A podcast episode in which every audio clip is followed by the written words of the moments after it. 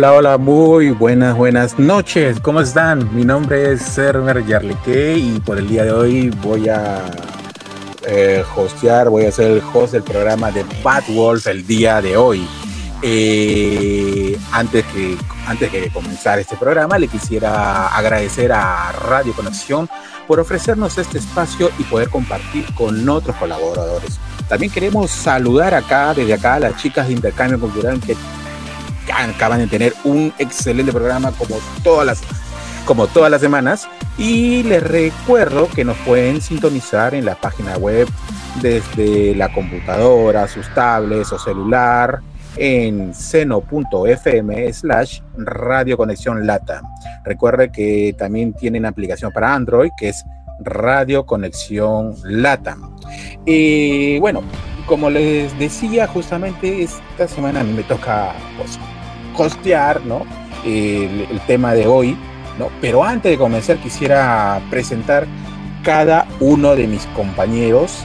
Hoy día vamos a estar pues eh, hablando de un tema muy importante e interesante de lo que tiene que ver Doctor Who. Primero quisiera presentarles a nuestra compañera Ashley. Ashley, ¿cómo estás? ¿Qué tal? Muy buenas noches.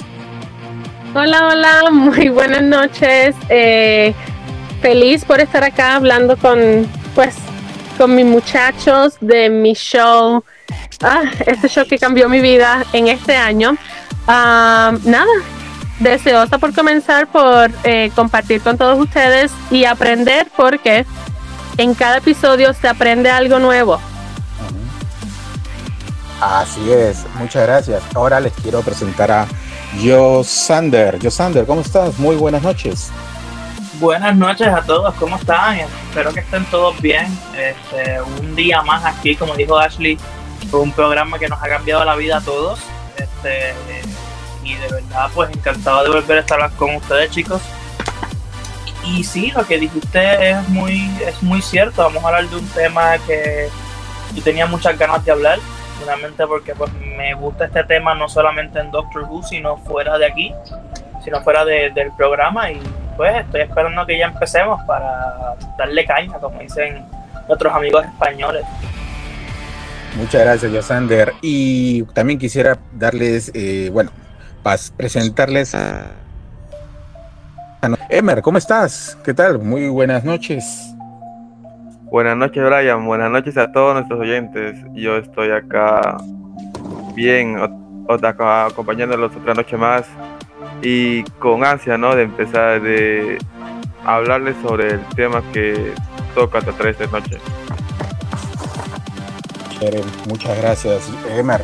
Ahora, también quisiera, pues, este, darle nuestro saludo a Jonah. Jonah, ¿cómo estás? ¿Qué tal? ¿Qué te, ¿Cómo te sientes? ¿Qué tal? ¿Cómo estás? Eh, sí, muy emocionado de otro capítulo más aquí en la madriguera de Bad Wolf. Esperemos que, que, esta conversación sea muy interesante, que nos portemos bien, que no nos censuren, que no hablemos de Jesús más de la cuenta. Y pues encantado de encantado también de escucharlos nuevamente a todos, ¿no? Muchas gracias, Yona. Y ahora, bueno, le voy a comentar del tema que vamos a hablar hoy día. Hoy día vamos a hablar de algo que está en Doctor Who de siempre, y es el tema de los eventos mundiales que han sucedido, ¿no? que siempre han estado en Doctor Who, pero como que a veces no le damos mucha, eh, mucha notoriedad. No sé, o sea, a veces cuando hablamos de Doctor Who hablamos de viajes en el tiempo, hablamos de Doctor, hablamos de la tarde, pero muy pocas veces me he dado cuenta yo eh, me he dado cuenta yo que justamente es, eh, no le tomamos muy, no, no, no nombramos mucho esos eventos.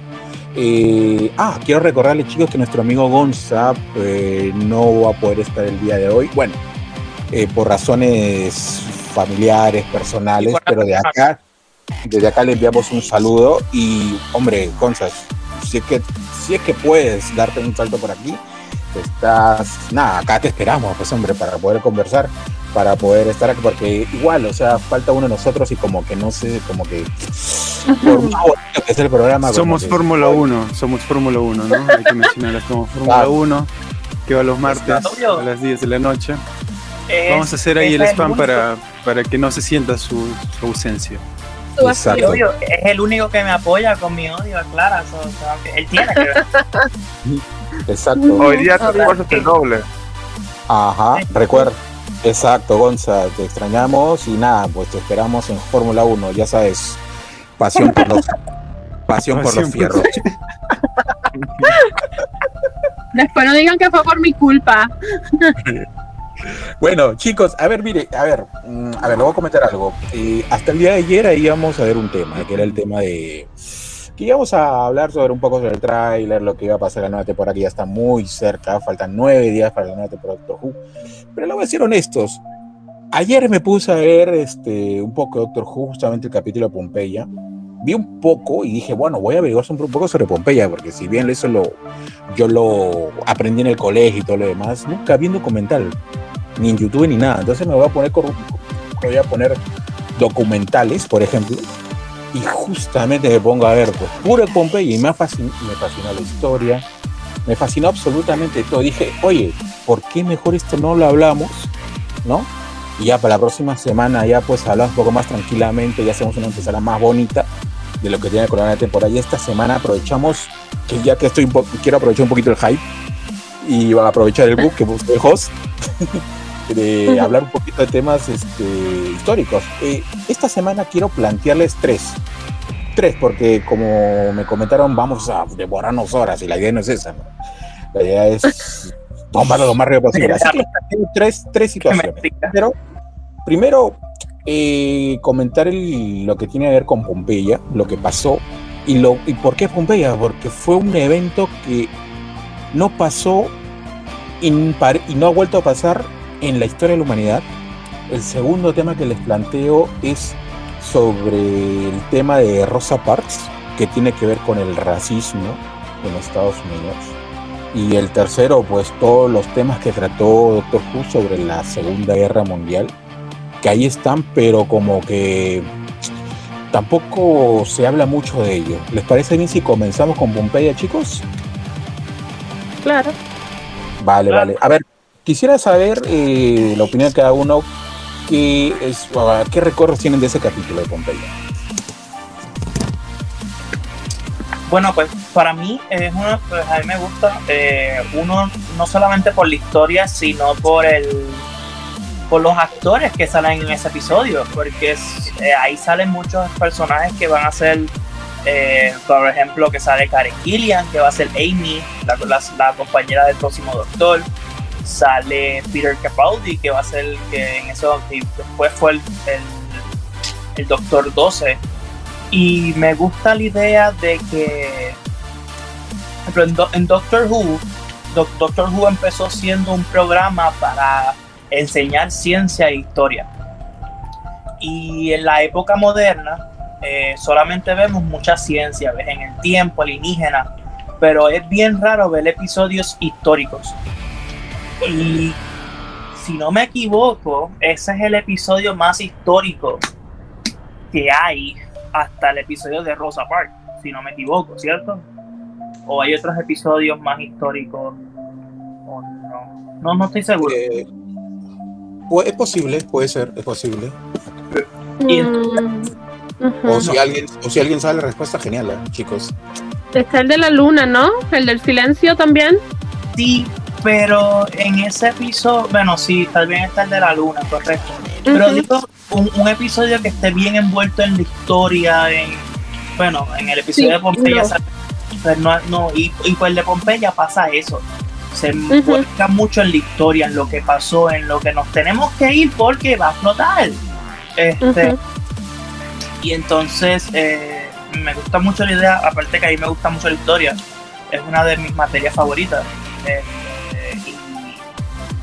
y, me encanta, este episodio me encanta totalmente. Y obviamente la interpretación de David Tannen con Catherine Tate, o sea, yo lo amo.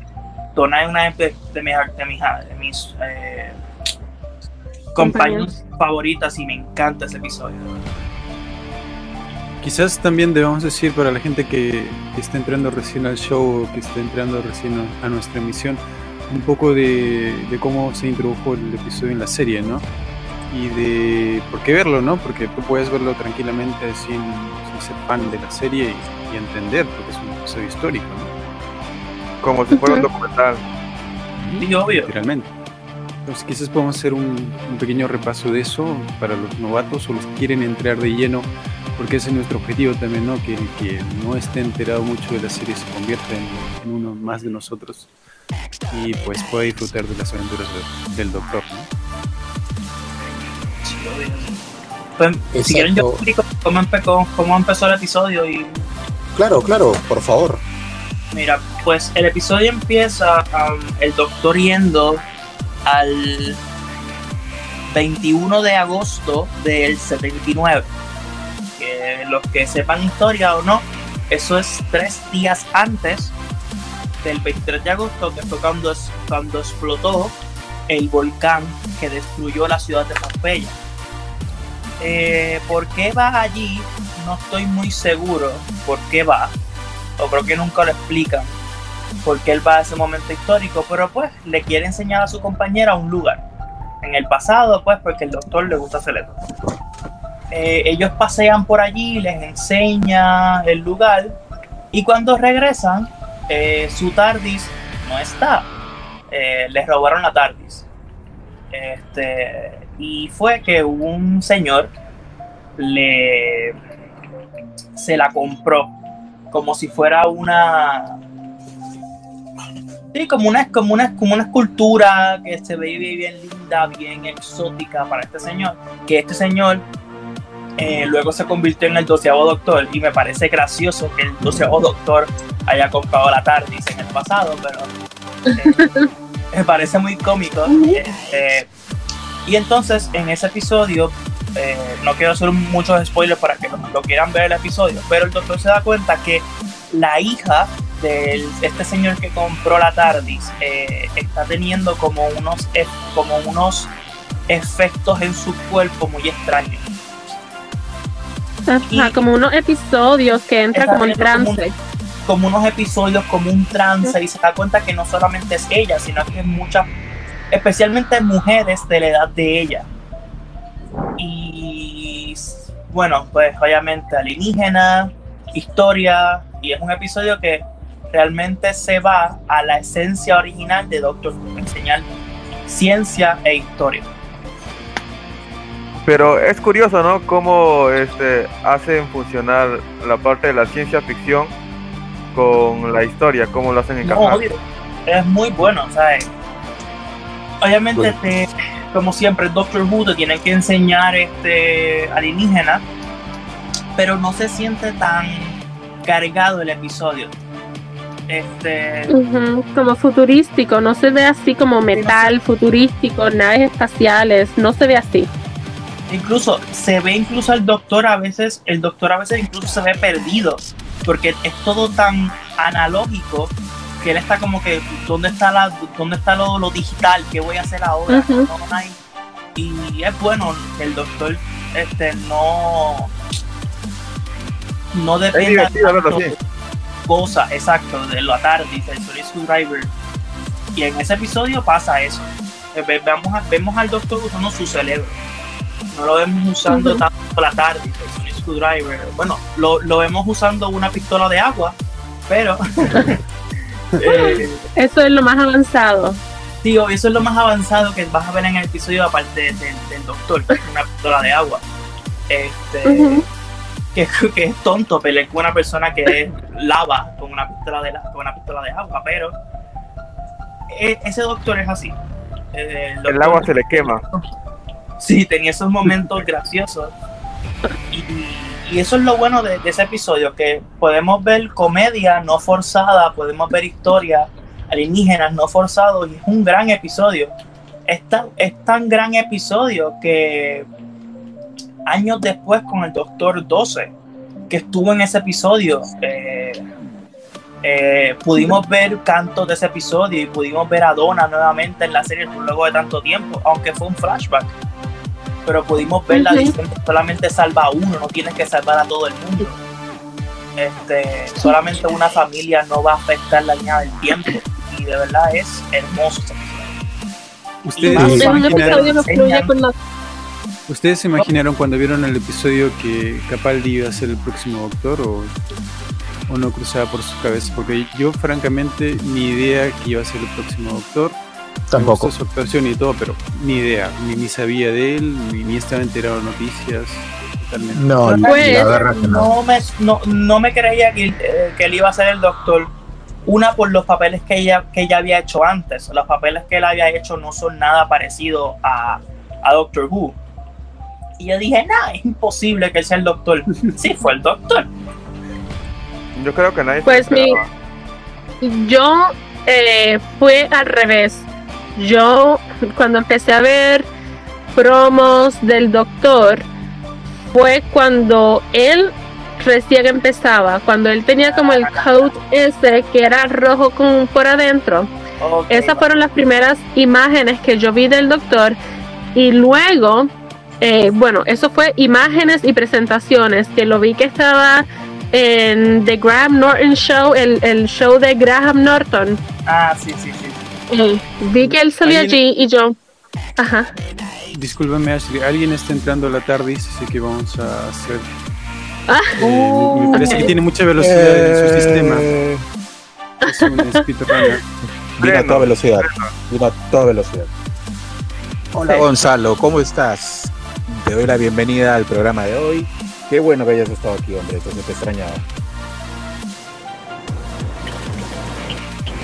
¿Me escuchó? ok. Gonza. ¿Salud? Parece Vino tan han rápido que sí. Sí, Ah, Todos los acabó una- martes somos Fórmula 1 a las 10 de la noche. Sí, ya llegó, ya llegó, ya está aquí. Bien, ¿Cómo a todo fierro. Bien, listo, listo. Hola Gonza. ¿Cómo están? ¿Estamos en vivo? Sí, sí. Claro, No, no, que va, estamos indiferidos, estamos por Spotify No, ahorita. pero- Hace como media hora, pero sí. Escuchando no el programa, chicos. Se- Les agradezco. esto va a salir, to- todas las personas están escuchando esto, sí. híjole, qué bueno que no dije que estaba desnudo. Ujú. la, la imagen mental se me ha quedado. A nosotros no nos importaba el dato. La-. Pero Tengo- imagínense tengo- si hubiera si hubiera llegado y hubiera dicho, muchachos, discúlpenme, es que estoy sudando porque estoy desnudo y el calor está insoportable, ustedes que hubieran dicho, oh, caray, Mm. Sí, gracias Eh, por el dato, era muy importante. Bueno, Qué buen Sí, dato te estamos- aventaste. estamos comentando, a ver, eh, le preguntamos lo mismo a Gonzalo, ¿tú te imaginaste el episodio de Pompeya que Capaldi iba a ser el próximo doctor en ese tiempo? No, pero no me sorprendía en esa época que cualquier actor que saliera fuera el próximo doctor. Pero también me imaginaba, mentalmente hacía muchas cosas extrañas en ese momento, como el hecho de castear personajes que salían en la misma serie, ¿no? Porque en muchas ocasiones lo que hacemos nosotros es este, saber que hay personajes que se repiten en la serie. ¿Verdad? Entonces lo que estamos haciendo en este caso es este, dar un resultado mental de qué era lo que podría pasar como personajes posibles candidatos a ser el doctor. No me imaginaba que Peter Capaldi, pero no sentía como una transición natural, que incluso ya después también creo que Steven Moffat mencionó que se castó inclusive a Peter Capaldi como el próximo doctor, pero que la transición no se sentía como adecuada. Pero no Mm, sí, recordaba que Karen Gillian había salido en, en Pompeii. ¿Cierto? Sí, es la verdad, es la verdad. Eh, mira, hay una cosa que a mí me gusta de este capítulo y es justamente la confrontación moral que le hace Don al doctor, que es de si estamos en Pompeyo y sabemos que esta ciudad se va, va a desaparecer y van a haber un montón de muertos, ¿por qué no avisarles? Y el doctor le confronta la idea una y otra vez, le da las razones que, a ver, nos ponen una disputa moral, inclusive a nosotros como espectador, porque por una parte entendemos al doctor, pero por otra parte Donna tiene razón. Eh, digamos, a ver, le- le- les, pongo este ejercicio mental a cada uno de ustedes. Supongamos que estamos dentro del capítulo y tú tienes el, estás en Pompeya justamente días antes de la explosión, del, desastre. Y Donna te dice, le avis, avísale a la gente, pero tú tienes esa, esa, mochilita que dices que no puedes alterar los, los eventos, o por lo menos esas cosas, o esas cosas. ¿Tú qué harías? Yo te digo, desde ahorita, yo se avisaría a la gente. Yo no. Yo no. Yo tampoco. Ya sabemos aquí quién es un genocida. Uy, válgame. Yo no. Pero ¿sabes por qué? Porque es que no te van a creer.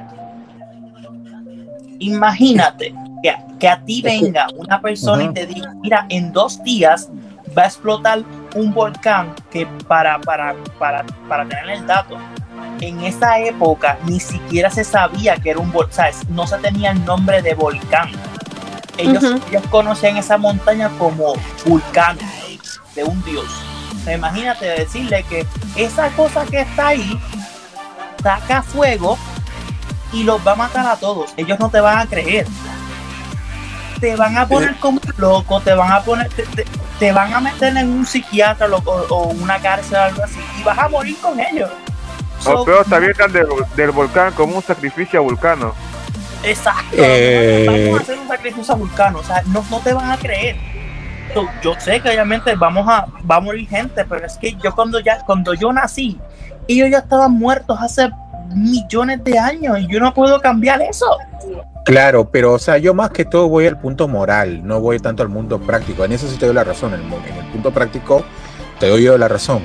Pero en el punto moral, por ejemplo, yo se avisaría, ¿por qué? Porque, pucha, a ver, tengo una máquina del tiempo, me voy a, no sé, me voy a esa parte y sé que la gente va a morir, no sé, yo no podría acostarme en mi cama sabiendo que, ni siquiera hice el intento de darles una advertencia. Chicos, va a pasar esto, por favor, cuídense, qué sé yo. Si no me creen, no me creen, ya es problema de ellos. Pero la cosa es que yo ya avisé, ya cumplí con mi labor moral. Por eso, por eso decía cuestiones morales, ¿no? O sea, por cuestión de moral. Porque yo simplemente de saber de que, bueno, voy a poder dormir tranquilo, si sabiendo que siquiera las avisé. Yo ya me voy, listo, bacán. Si tú no me haces caso o eso, ya es cuestión tuya, ¿me entiendes? O sea, yo por esa parte, yo sí les avisaría. Claro, sé muy bien que no- es muy probable, muy, muy probable que me vayan a creer. De los 16.000 que estaban en esa ciudad, a lo mejor me creerán 10. Supongo, Sí, porque ¿no? siempre, claro, me va a creer 10. Pero no es tanto por si me van a creer o no, sino a veces quizás por, como te vuelvo a decir, si yo me, o sea, no me acostaría tranquilo en mi cama sabiendo que yo podía siquiera advertirles de que esto va a pasar. No sé. Mira, hay un, hay un episodio, hay un epi- creo que es el segundo, el tercer episodio de la serie que hizo Loki. Este, ellos van a Pompeya. Este, y hay una frase, hay una frase o algo así en la serie. No es una frase, es lo que pasa en la serie que dice que lo que va a pasar, va a pasar siempre. Y eso es muchas, muchas de las cosas que dice Doctor Who, que lo que va a pasar, va a pasar y ah, lo que tú hagas nunca, nunca lo va a cambiar. O sea, que eso es un punto en el tiempo que nunca va a cambiar. Eh, No, claro. Hablando de viajando en el tiempo. Pero es que Claro. ahí entra, entra la moralidad de un señor del tiempo, porque por ejemplo nosotros lo vemos como humanos, ¿verdad? Pero debemos de entender que también el personaje del doctor es un personaje que se rige bajo las normas que a él le dictaron. Es por ejemplo, si en mi casa me enseñaron que tengo que lavar los trastes después de comer, pues lo voy a hacer donde quiera que esté, ¿no? Y bajo los términos con los que él creció fue el de tienes que ser un observador del tiempo e intervenir lo menos posible dentro de la historia.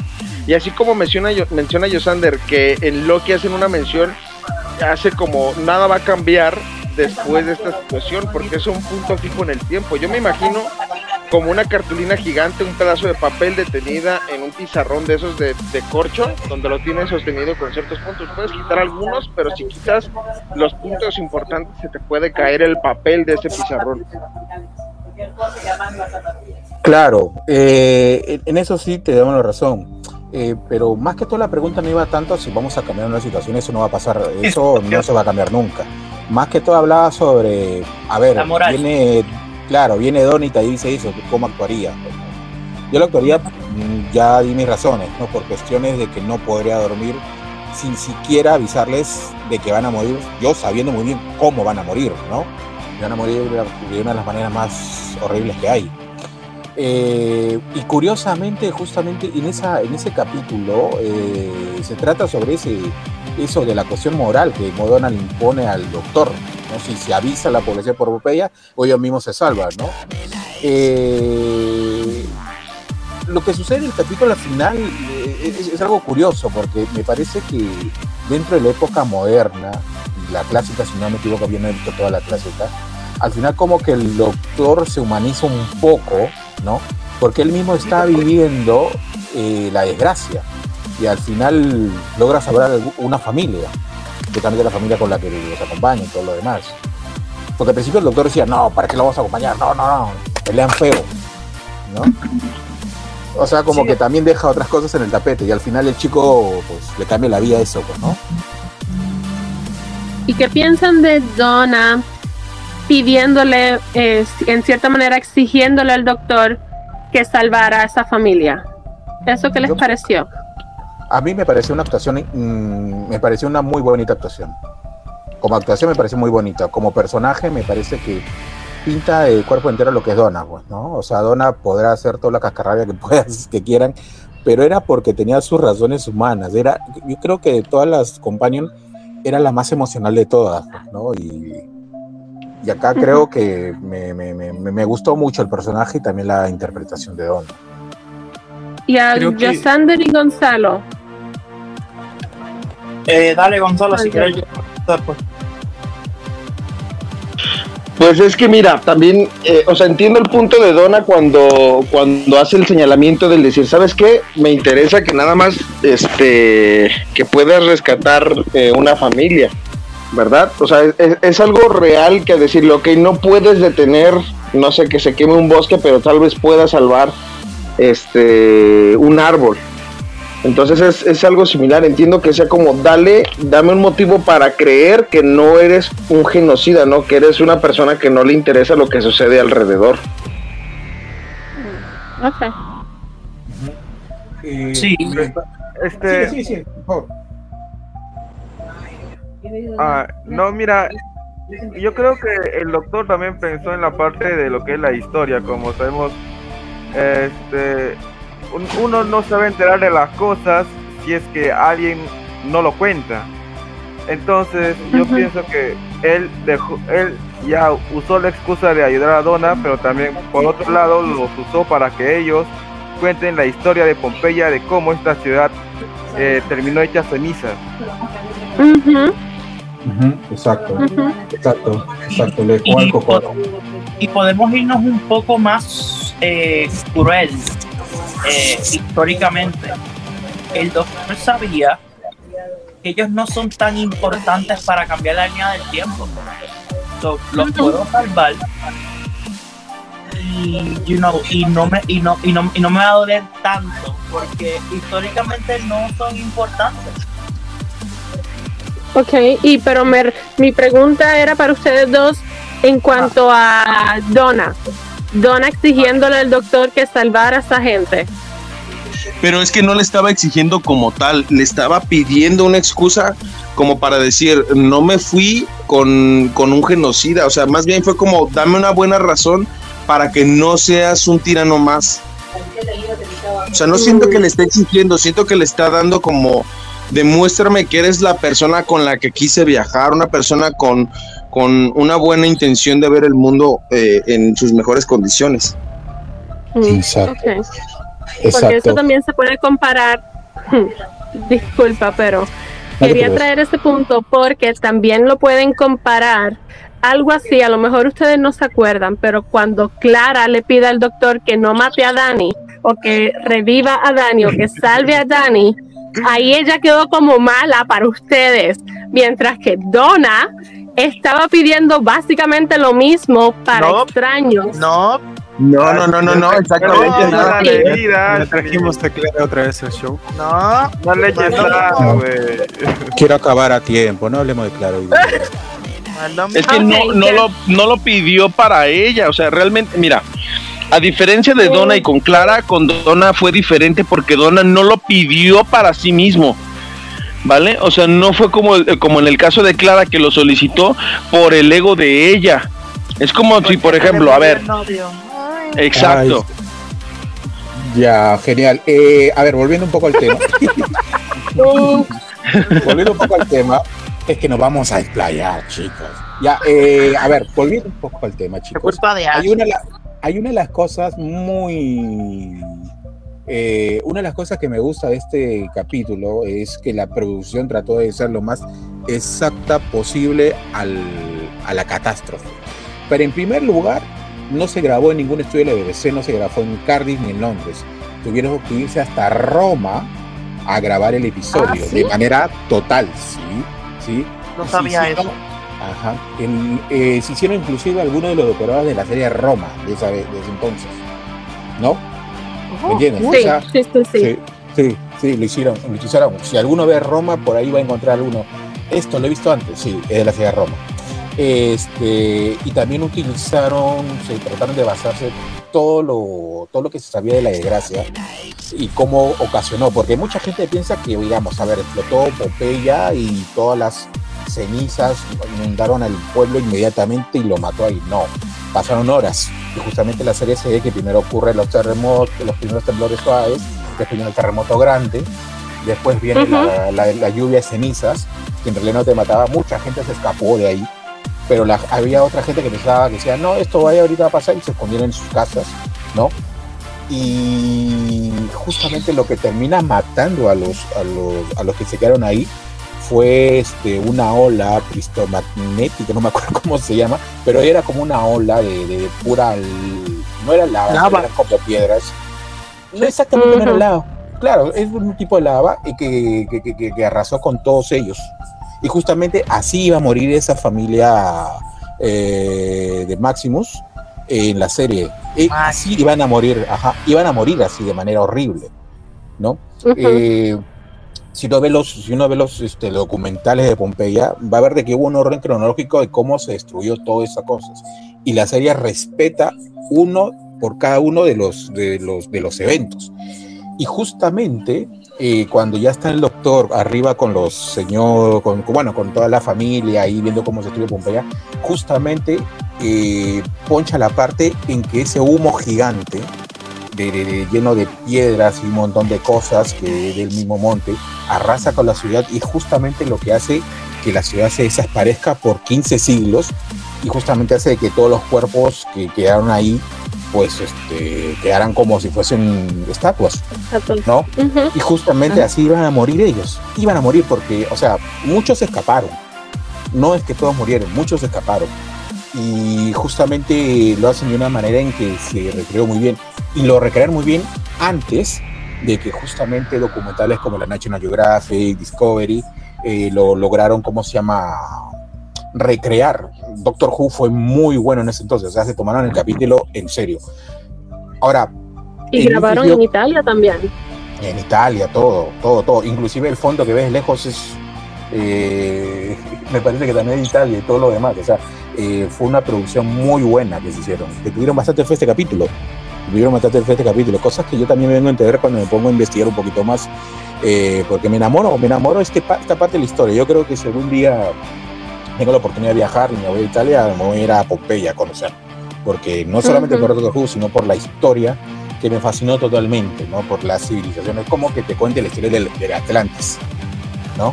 Y les quiero Ujú. comentar que acá en Perú tenemos algo parecido, así de manera muy rápida, tenemos algo parecido que pasó en el 70 con una ciudad llamada Yungay, que, se, que tiene cierto parecido con Pompeya. ¿Por qué? Oh, sí, sí. Sí, si te pones a pensar bien, porque también fue una ciudad desaparecida después de un terremoto, pero no fue, pero no fue por un volcán, fue lo que pasa a ellos. eh, A ver, esa ciudad de Yungay está cerca, la, está prácticamente la cordillera de los Andes. Cuando hubo un terremoto en el 70, durante el Mundial 70, eh, ahí fue un terremoto tan fuerte que se desligó justamente una, un trozo grandísimo de la cordillera de los Andes y se fue como si fuese una bola de nieve, ya gigante, a esa ciudad y la, y la arrasó con todos. Y ahí solamente sobrevivieron, solamente sobrevivieron los que estaban encima de un cerro grandísimo. ¿Me entiendes? Y esa ciudad desapareció. Tú vas, no existe. Solamente existen las palperas gigantes. O sea, cuando vi todo eso de Pompeya, no evité, este, ¿cómo se llama? Pensar en Yungay. Yungay es el, a Pompeya peruana. La diferencia es que acá no fue un volcán, fue la cordillera de los Andes misma. ¿Me entiendes? Pero fue, fue algo feo.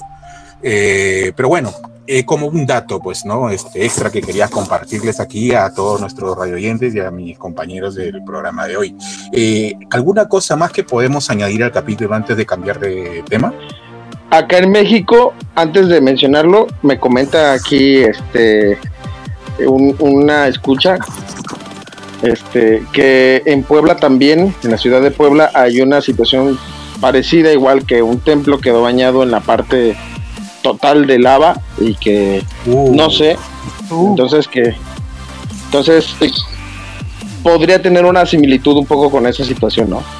Sí, sí, son desgracias feísimas, pero fascinantes, ¿no? O sea, como historia fascinante y, y lo bonito que Doctor Who no se, no se, no se, no se alimenta del morro o de algo cosas así, ¿no? Porque es una historia muy bonita.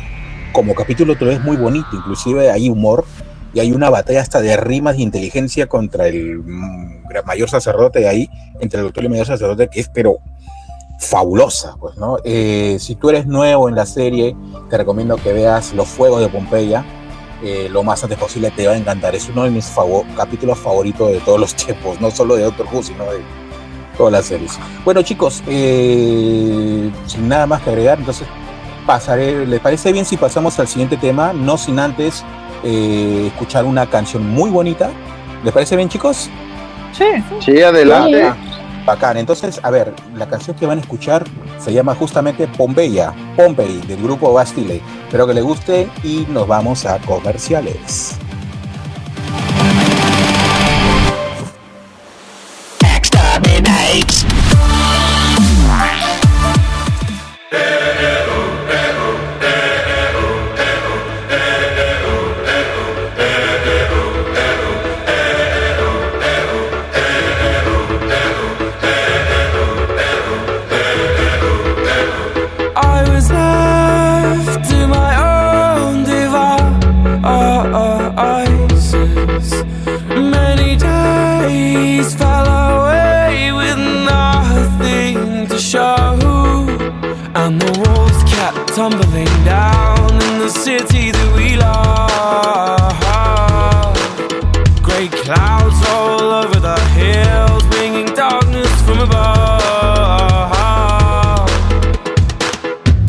You close your eyes,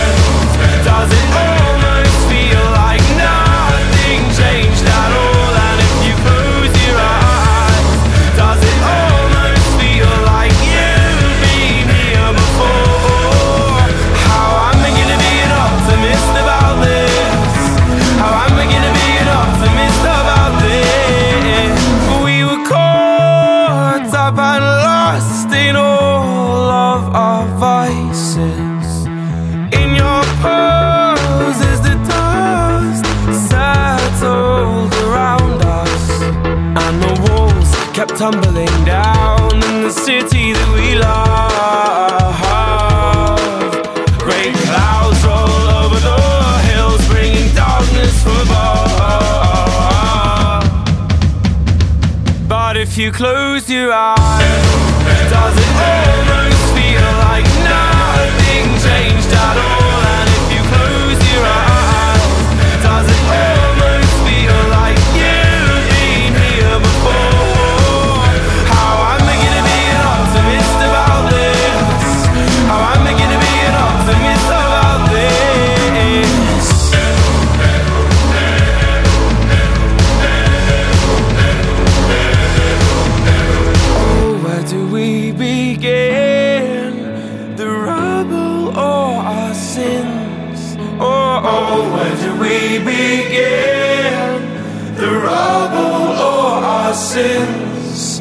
And the walls kept tumbling down in the city that we love. Great clouds roll over the hills, bringing darkness from. But if you close your eyes,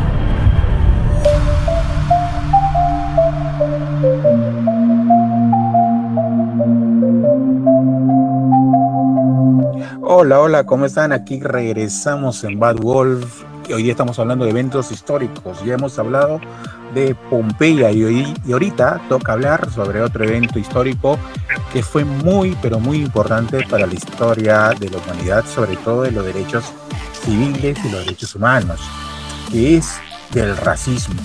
Y justamente uno de los hitos más importantes que se vivió que se vivió en este tema es justamente el evento que pasó con Rosa Parks.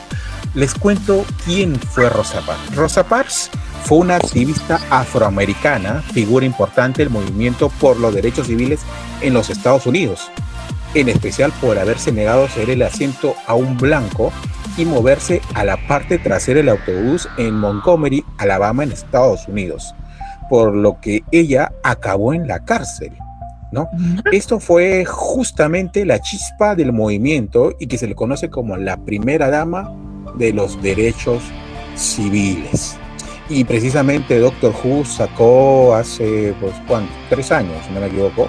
Sí, tres años. Sí, tres años exacta, casi exactamente, justamente en un episodio dedicado a ella, que fue un episodio mm, no eh, justo con el de Van Gogh, de lo más emotivos y hermosos que tiene la serie, que se le recuerde. Eh, por este episodio, déjenme contarle, chicos, de que tuvo totalmente críticas positivas. Críticas positivas totales. Es como si hubiese tenido un 100 en Rotten Tomatoes. Y lo más importante que este episodio ganó el premio de la Organización de Artes Visionarias al programa de televisión del año en los BAFTA. ¿En serio? No sabía eso.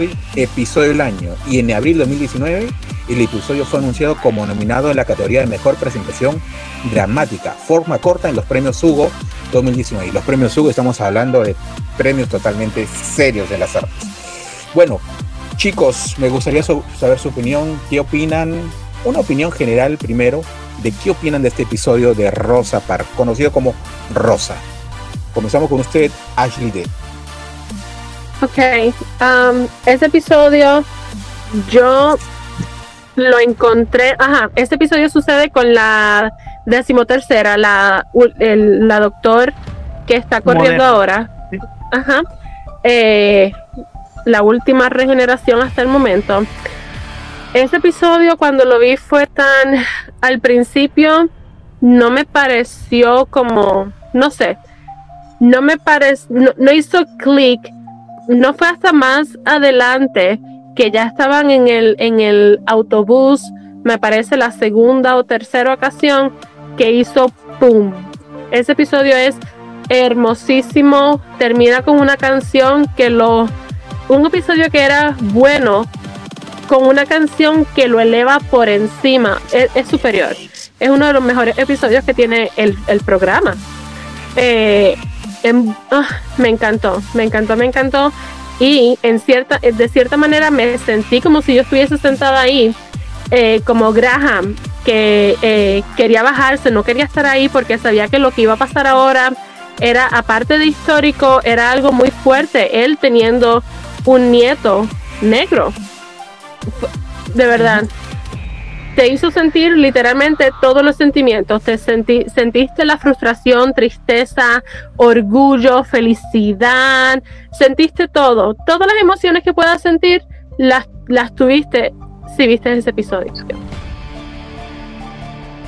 Chicos, me gustaría saber su opinión también. ¿Qué opinan? ¿Qué opinaron del episodio? Ah, a mí me gustó con el hecho, porque, mira, bueno, es que es complicado, ¿no? Hoy en día nos hemos olvidado que el racismo sigue estando muy latente, ¿no? En todos los países. O sea, de, después del, del, del afroamericano, el segundo más eh, eh, señalado con racismo vendría a ser el latinoamérico en la cultura de Estados Unidos. Y es un problema que hoy en día lamentablemente sigue estando latente. Y hacer mención que eh, lo que vendría a ser Rosa Parks pues viene del sur de Estados Unidos, de Alabama. Entonces es un, es un lugar que llega a ser o llegaba a ser muy tradicionalista con todas las, las eh, eh, con las reglas que se marcaban, ¿no? Y en el incidente del autobús ella ya era una persona madura, ya era una persona adulta, que inclusive fue arrestada y que tuvo una multa con 14 dólares, si no mal me equivoco. y que fue una persona que no solamente se quedó bajo esos términos, sino que siguió luchando por la causa hasta su fallecimiento en el 2005, ¿no? Que era una, una mujer que tuvo este, inclusive una medalla en el Congreso, que tuvo múltiples reconocimientos a nivel mundial. Y entonces, este, aún así tuvo todavía más adelante más, más incidentes, ¿no? O sea, eh, tuvo un incidente en el 94 acerca de unos dólares que, que le robaron. O sea, fue una mujer que siempre fue una, eh, eh, dedicada a la lucha constante acerca de la situación del racismo. Y creo que en ningún otro capítulo de Doctor Who se había manejado un incidente tan latente y que estaba tan vivo, porque según yo, este, todavía se sigue marcando mucho el hecho del, del racismo, ¿no? O sea, tú ves me acuerdo así en tono de broma la película de Men in Black en la 3 cuando sale Will Smith con el carro y les dice que porque soy negro piensan que me robé este auto. O sea, entre broma y broma eh, nos señalan cómo la gente y la cultura todavía en Estados Unidos se sigue marcando mucho. Y el que lo mencionara como otra persona y solamente poner el hecho sobre la mesa es como recordar que por algo se ha estado luchando, ¿no? Y muchas películas se han enmarcado a, desentrañar eh, los momentos históricos para hacerlos frente hoy en día, porque sigue siendo un- una situación latente que aún se sigue luchando, ¿no? Porque todavía existen esos, esos hombres arraigados de, de la vieja cultura donde no estaban abiertos a la libertad de expresión, a la libertad del género, a la, a, la libertad de que todos somos iguales ante, ante el creador. Entonces, es un, es un suceso histórico que sí marca un hito y un preámbulo antes y después de Rosa Parks, ¿no? Levantarse y decir, ¿sabes qué? Yo también estoy cansada, yo también sufro, yo también como, yo también hago mis necesidades. Entonces, eh, el, el enmarcarlo en un momento cultural hoy en día nos hace recordar que la lucha sigue y sigue estando viva, ¿no? Ujú. Así es. Yo la eh, verdad cuando vi este capítulo yo no tenía la idea de quién era Rosa. No, no sabía y, este, yo pensé era un capítulo así ya como lo que salió con David Tennant con Andrew Garfield en Nueva York. Yo Ajá, pensé, ajá. yo pensé que iba Sí. a tener esa temática. Cuando lo vi ya, ya dije, voy a ver algo así. Pero mientras iba avanzando poco a poco con el intro y todo, este, fui descubriendo ¿no? lo que fue la lucha de las personas de color por sus derechos en Estados Unidos y creo que eh, uno al ver este capítulo pues, como yo una persona que no conoce un poco de historia de por ese lado se va informando no y además la trama es muy buena me gustó mucho la trama y cómo se desarrolla el personaje y la y las emociones que transmiten Eh, Exacto, yo creo, eh. yo creo eh, que ese episodio, por ejemplo, eh, es muy, es muy bueno, como, como todos dicen. Creo que no hay persona que diga que el episodio es malo. Pero también es muy importante destacar el, el rol que juega el doctor ahí, ¿no? De simplemente eh, un observador, ¿no? No participa, no, no interrumpe la historia porque sabe que es importante esa mujer en la historia de, de Estados Unidos, ¿no? Y a pesar que Ujú. tiene la capacidad, el poder para quizás eh, alterar en cierto, cierto sentido en la vida de Rosa, no lo hace. Y, y se respeta eso, ¿no? Y creo que esto, analizándolo con lo anterior que estuvimos hablando de, de Pompeya, hace relativamente lo mismo, ¿no? El doctor respeta los eventos en distinto, distinto modo, ¿no? Porque sabe en primera que en este en este en particular, si altera algo, pues las generaciones futuras lo van a, lo van a padecer. En cambio, en el anterior, sabía que alterando ciertas cosas, eh, quizás. Entonces, Pero, yo creo que sí, Ajá. siempre el doctor mide, el doctor mide su, su impacto, ¿no? Y si va a cambiar algo, tiene que ser mínimo, ¿no? Mínimo y que las futuras generaciones o que los futuros humanos no, no, lo, no lo noten tanto, ¿no? Sí, lo, Sí. El, el punto de ese, o sea, la, la trama de ese episodio, el doctor tiene que interferir, porque eh, en, en el episodio hay alguien que quiere evitar que eso suceda y Rosa casi no se montan el boss porque está el villano del episodio que está haciendo todo lo posible porque ella diga que no se va a parar de la tierra. Y el doctor tiene que hacer que ella se meta al boss.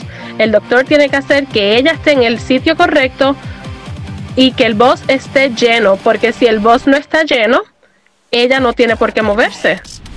Eh, Tenía que estar el boss lleno para ella estar en ese lugar para que le pidieran que se moviera. Que el doctor sí tiene que interferir en ese, en ese episodio, pero para que Pero que- suceda la historia.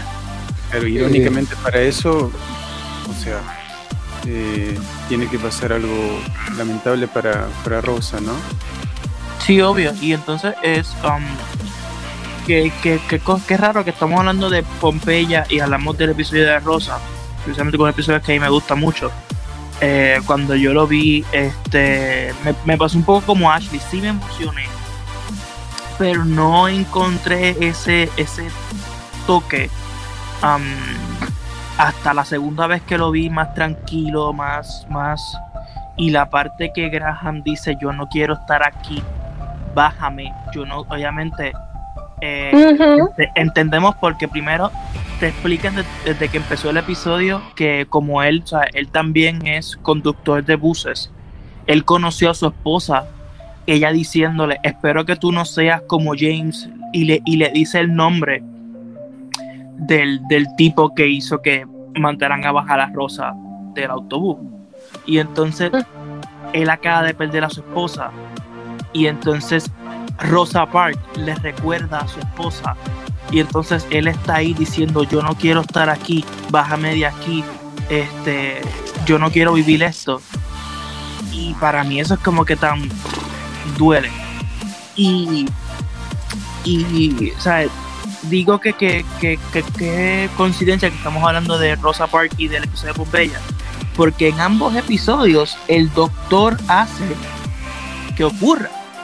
Porque en Pompeya, no sé si se, si se acuerdan, el Sí. doctor es el que hace que el volcán explote. Y aquí es el que hace que por quedarse en el bus hace que Rosa sea arrestada. O sea que eh, eh, you know, O sea, res- históricamente, Respeta la línea de eventos, ¿no? Exacto, que él es el tengan que pasar que sí o sí. esas cosas pasen sí o sí, pero sabiendo lo hace por un gran mayor.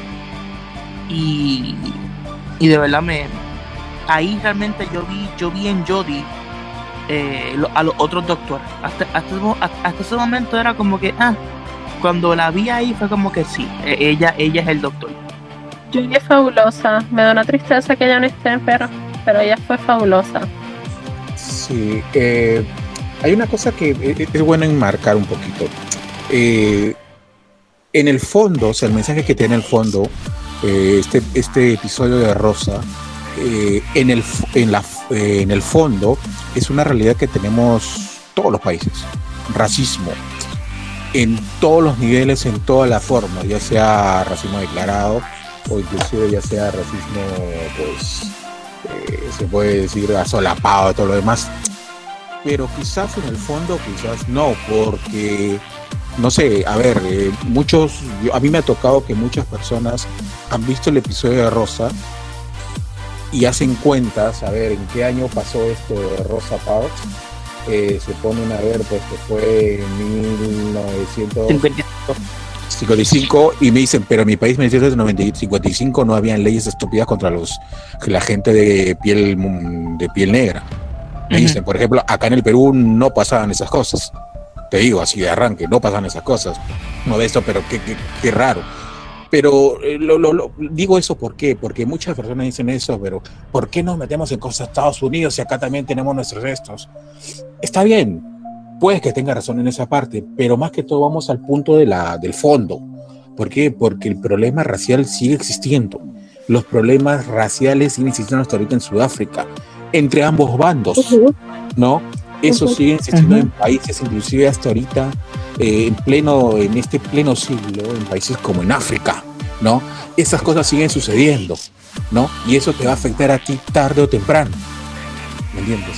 No Inclusive en, en México hay la distinción por la clase social y por las por los indígenas, porque por ejemplo acá en México, pues todos somos de piel de bronce, ¿no? O sea, todos tenemos como esa y existe un término que es el whitexican, que no sé si lo, si lo hayan escuchado ustedes.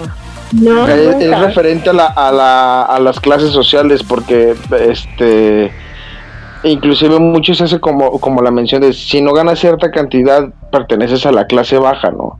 Entonces, hoy en día en. México muchas Sí. familias sobreviven con 500 dólares a la semana.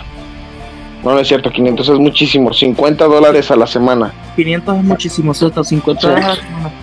500 Ok, O dólares sea, son es- 50 dólares a la semana, ¿no? Y, por ejemplo, por cuestiones de trabajo yo me doy cuenta que la gente vive endeudada a más no poder, casas con lámina, con cartón, en situaciones donde literal el agua cuando llueve les inunda las casas y la gente pues necesita dinero y qué es lo que hacen, acude a las, a las instituciones y, y, y pide dinero que no tiene. Ujú. Inclusive hay un coaching de vida, y lo voy a poner entre paréntesis porque me parece un, un estafador que se llama Carlos Muñoz, que todos los comediantes aquí en México lo, lo parodian mucho porque hace referencia, es que tú no tienes hambre de triunfo, no, es que tú no tienes las ganas de salir adelante, no, es que realmente no puedo, o sea, realmente la situación en México no se enfoca tanto en el hecho de las razas, porque pues de razas somos todos mestizos, ¿no? Pero Sí. lamentablemente aquí la división viene a ser por por estatus económico que está muy muy marcado. Entonces también Claro. llegas a despreciar a las personas como que dices tu casa no tiene ni siquiera piso, pues entonces púchala para allá, ¿no? Y aquí en. México ese es el factor del, del racismo, que creo que también es una lucha constante, porque lamentablemente nuestro presidente no llega a tener la sensatez de entender que existen dos Méxicos, ¿no? No, no sé en, en otros países cómo aplica el racismo a, a la situación. Acá Pues también mira. sucede eso. En Perú, disculpa que te interrumpa. Ajá, No, no, sí, eh, acá también existe acá en el Perú eso. Eh, este, justamente es por eso que muchos votaron lo que votaron en las últimas elecciones. ¿Por qué? Porque acá la desigualdad es tremenda. Acá se piensa que Perú es Lima y nada más, cuando no es verdad. Cuando tenemos otras ciudades que tienen potencial mucho más grande en Lima, tanto en infraestructura, tanto en riquezas naturales, tanto en todo. Eh, acá Perú, pues no es solamente la costa y el desierto que es Lima, sino también tienen los valles, la serranía, todo y más de la mitad del Perú es selva. Eh, pero por, al- por algunas razones, Lima es una zona en cual se olvidan mucho, hace que muchos nos olvidemos de las demás ciudades, porque todo está centralizado acá. Y para colmo, Lima es una ciudad que tiene bastantes desigualdades.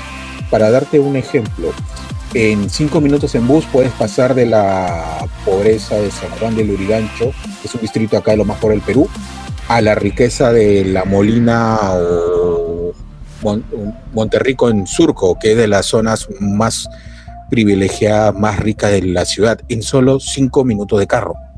¿Me entiendes? Wow. Paso. Este, exacto. Entonces, este, hay mucha desigualdad. Justamente, si bien ahorita ya no es tanto racismo, porque acá una persona, porque acá, a ver, de las personas más ricas del país, la mitad son de orígenes este, andinos. Y, de, y tú lo ves y tienen tez andina y todo lo demás, de los más ricos que hay acá en el Perú. Pero el clasismo sigue bastante sigue bastante y justamente si se ha votado lo que se ha votado por Castillo ha sido más que todo por descontento porque si bien se ha mejorado mucho el país desde la desgracia que fuimos en los 80 y con todo el terrorismo que pasó que casi destruyó el país y se mejoró un montón se, se, hizo de una manera que se hizo pues olvidando a las demás regiones ¿no? cuando vi lo de Rosa Parks me hizo acordar bastante o sea cuando pasó lo de Castillo me puse a ver la, la, la serie otra vez sin pensar en Castillo y cuando me pongo a ver ese capítulo de Rosa Parks entendí a la gente que votó por Castillo ¿me entiendes? la entendí ¿por qué? porque pienso que también pensaron lo mismo que pensaron ellos ellos querían un cambio ahora más allá de que si es cuestionable el cambio que ellos piden ya sea por cuestión cultural o que no sea en la historia es porque piden un cambio ¿por qué pides un cambio? porque el otro no te está ayudando en nada ¿Me entiendes? Eh, por eso decía, quizás no es la forma, porque la realidad estadounidense es muy diferente a la realidad latinoamericana en todo sentido, pero sí en el fondo el mensaje es igual, pues, ¿no?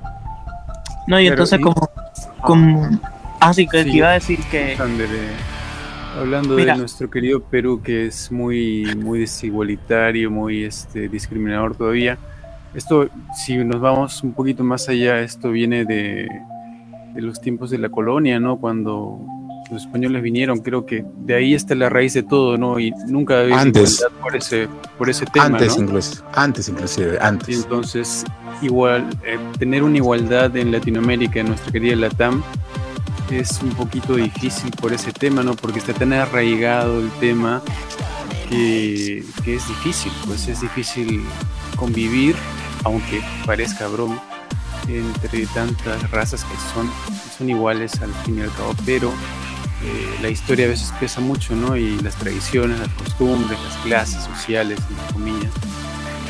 Es un tema Pues, bastante, mira.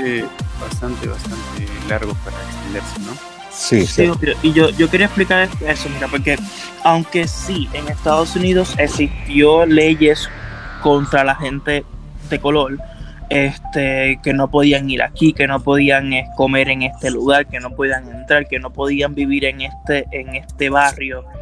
Eso pasó, eso pasó en toda Latinoamérica, en Puerto Rico pasó, es que pasó en todas partes del mundo. Pero Eh, eh, a ver, imagino que en Puerto Rico, porque bueno, tienen un nexo con Estados Unidos. eh, no. sí, pero en Puerto Rico Pero no acá hubo las, pero acá no hubo, le- pero acá tampoco hubo leyes. O sea, no es que hubo leyes, no hubo nada de eso. Acá, Sí, pero por, te- por ejemplo, en Estados Unidos no te podías casar una persona negra, una persona blanca, no se podía. Te ibas a la cárcel, te mataban. Sí, sí, pero lo que, Acá lo no. que- Acá Ah, no, acá, acá era, acá era lo más normal. Y te digo porque tengo abuelos que son tanto blancos y negros. ¿Me entiendes? Sí, Y te tengo historias. O sea, Sí, acá era lo más normal. Y te digo, y también te digo por cuestión de conocimiento, porque te- eh, he tenido amigos que están en Ecuador. Quizás, imagino que más quitando, más sea pues por la zona del Caribe, eh, de esos países alrededores, a lo mejor sí, porque tiene más influencia de Estados Unidos, pero acá no tanto, acá la realidad fue un poco diferente. Pero eso sí, existía mucho lo que es el choleo, que es el choleo, o sea, discriminar a alguien de tez indígena. Sí, Acá obvio. es acá más discriminado, acá fue más discriminado el indígena que la misma persona de raza negra. No, Por muchas razones, pero ya es un tema ámbito. Sí, obvio. Entonces, esa, esa, ese clasismo, no tanto, bueno, sí, racismo con clasismo, dividió a, a- a todo el mundo, este, dividió, eh, o sea, alrededor del mundo, dividió a personas de un color y otro color. Y aunque eso ya, y aunque lo tratamos de cambiar, pues vamos a irnos con Estados Unidos, que yo puedo explicar un poco más de eso. O sea, en Estados Unidos había gente negra y gente blanca. Entonces la gente negra vivía era obligada a vivir en este barrio. La gente blanca era obligada a vivir en este barrio. Y eso se quitó. Pero entonces, a los como la como la gente negra vivía en este barrio, no se les daba tanto dinero como la gente blanca. Y a día de hoy pasa lo que, lo que tú dijiste, que en cinco minutos tú puedes pasar de un barrio pobre, pobre, pobre, a un barrio rico. Porque históricamente pasa en todos los países, había un barrio pobre y ahí ponían a la gente indígena, a la gente que tenía poco dinero, a la gente, you know, a la gente que sé yo, o sea, que no, que no tenía mucha capacidad. Y así era históricamente y los metían ahí. Pero ahora sigue así porque no pueden,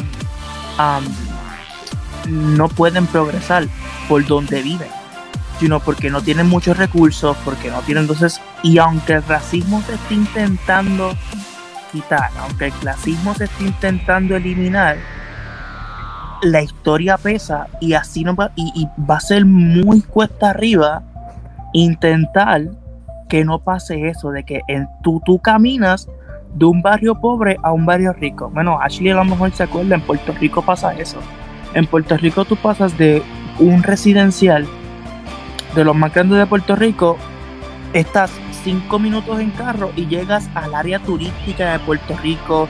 Una urbanización, una control de acceso. de control de acceso. Incluso tú tienes, el residen- tú tienes el residencial al frente y detrás hay una urbanización de control de acceso eh, frente a la playa y tú te vas en cinco minutos en carro y llegas al área de los cruceros, al área donde están... o en cinco minutos pasa eso porque es que va a ser bien difícil. sea, históricamente, desde aquí hasta el futuro, va a ser bien difícil quitar esas líneas que se, cre- que se, que se, que se crearon de dinero. Aquí vive la gente pobre, aquí vive la gente rica y lamentablemente, donde, o sea, no siempre, pero la gente de color históricamente era, era la que tenía menos dinero y la gente blanca era la que históricamente tenía más dinero. Y tú vas a ver ese, ese clasismo, lo vas a ver incluso en las casas, incluso donde viven, donde, donde, donde residen. Porque se, se hizo tantos años y se hizo tantos, tantas décadas que lo vas a seguir viendo. Aunque ya no existe el racismo, aunque ya no es, aunque bueno, sí existe, pero se intenta eliminar. Eso es cierto, eso es cierto.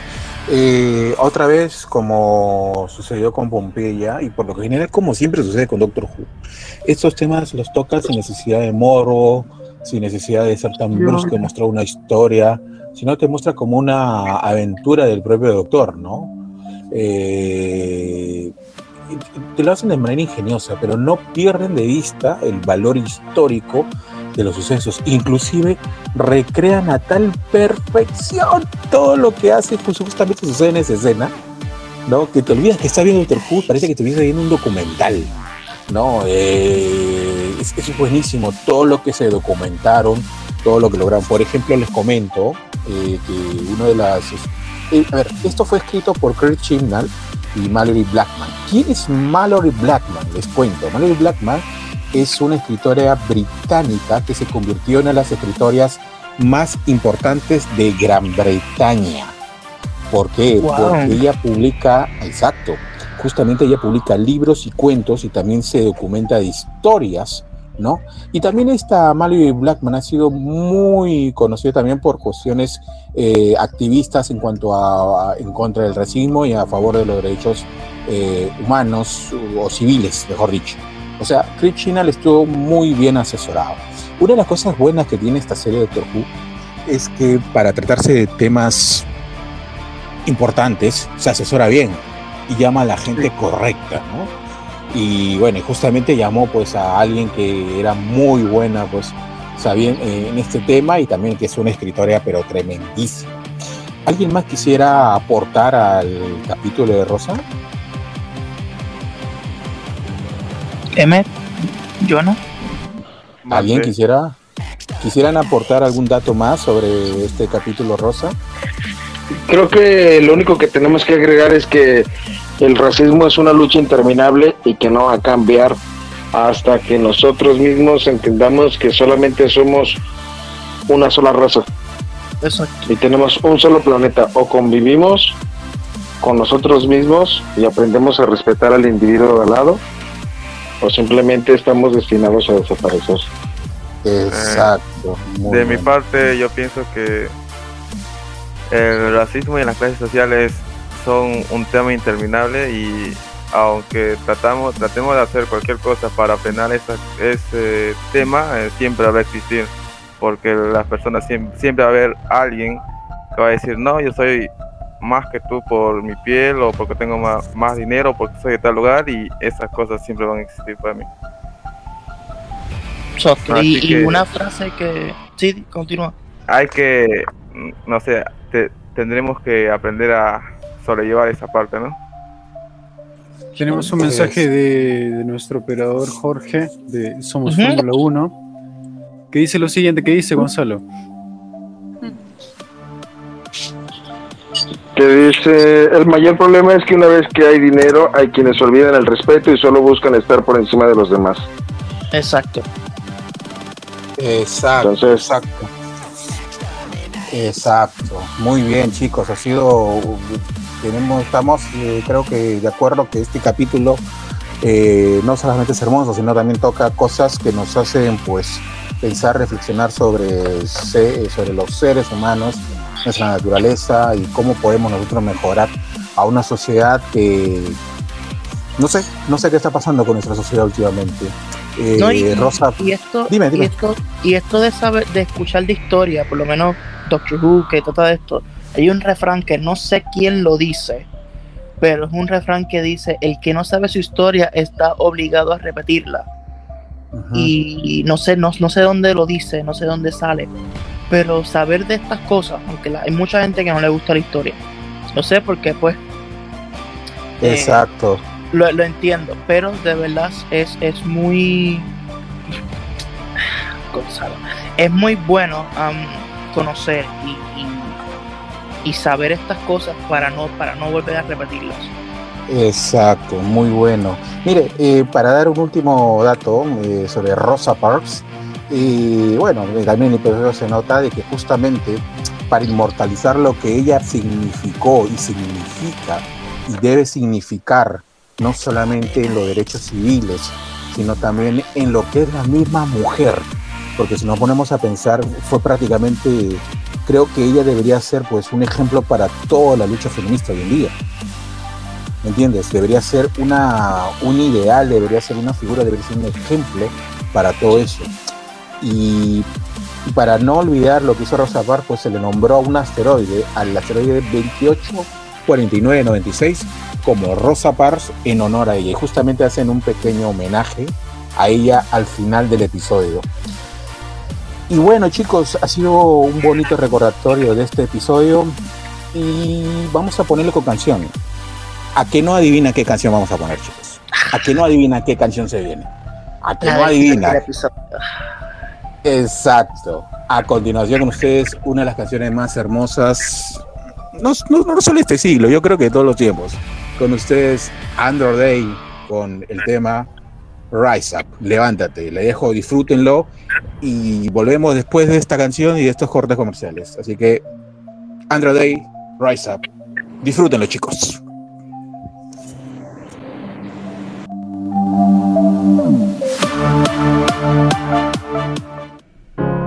You're broken down and tired of living life on the merry-go-round. And you can't find a fighter, but I see it in you, so we gon' walk it out. Move mountains, we gon' walk it out and move mountains. And I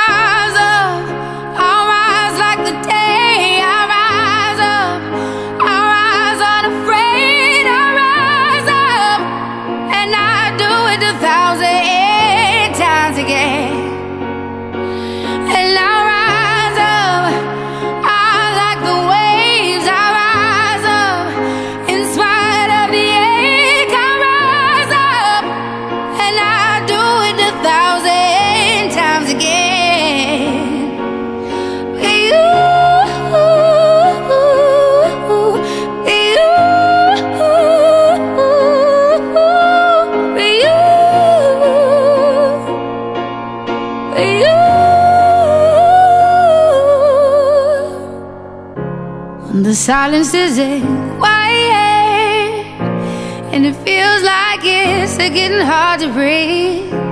And I know you feel like dying, but I promise we'll take the world to its feet. Move mountains, bring it to its feet.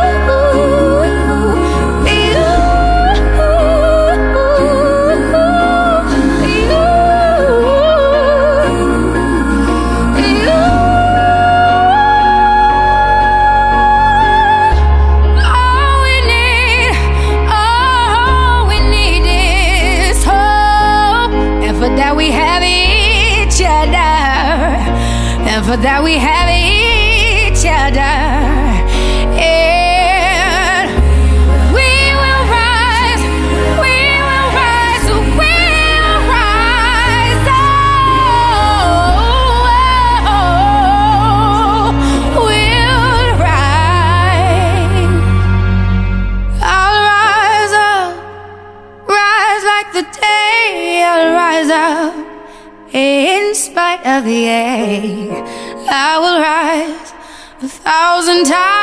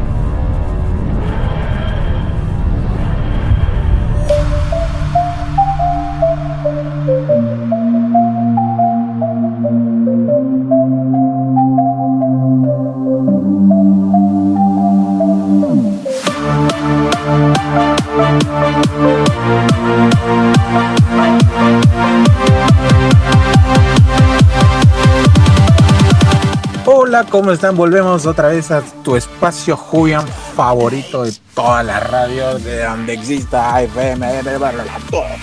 Estamos en Bad World, chicos. Y bueno, eh, estamos hablando justamente de eventos históricos que han sucedido en Doctor Who. Han sucedido un montón de eventos, déjenme decirles. Pero ya vamos a tocar tres, ya hemos tocado dos. Pompeii y Rosa Parks. El tercer evento, bueno, eventos, es eh, jus- eh, justamente las guerras mundiales. La Primera Guerra Mundial y la Segunda Guerra Mundial, que como ustedes comprenderán, al ser un show de Gran Bretaña, del Reino Unido, pues tiene que estar en Doctor Who sí o sí. Y justamente en episodios pues clave de la serie. Vamos a revisar de manera muy breve dos, ¿no? Primero es este, el Twice Upon a Time, que era justa, ajá, justamente, que es un capítulo que habla, sobre- bueno, el tema principal es, es la regeneración del Doctor, el duodécimo Doctor. Pero la historia de fondo precisamente sucede en la Primera Guerra Mundial, justamente en un evento que, que, que sucede durante, pues, a ver, en una franja que estaban peleando, ¿no?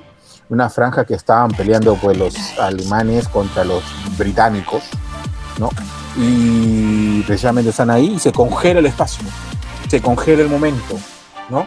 Y justamente, pues, este, eh, ahí suceden todos los eventos, todos los eventos habidos por haber que suceden en ese capítulo, en la Primera Guerra.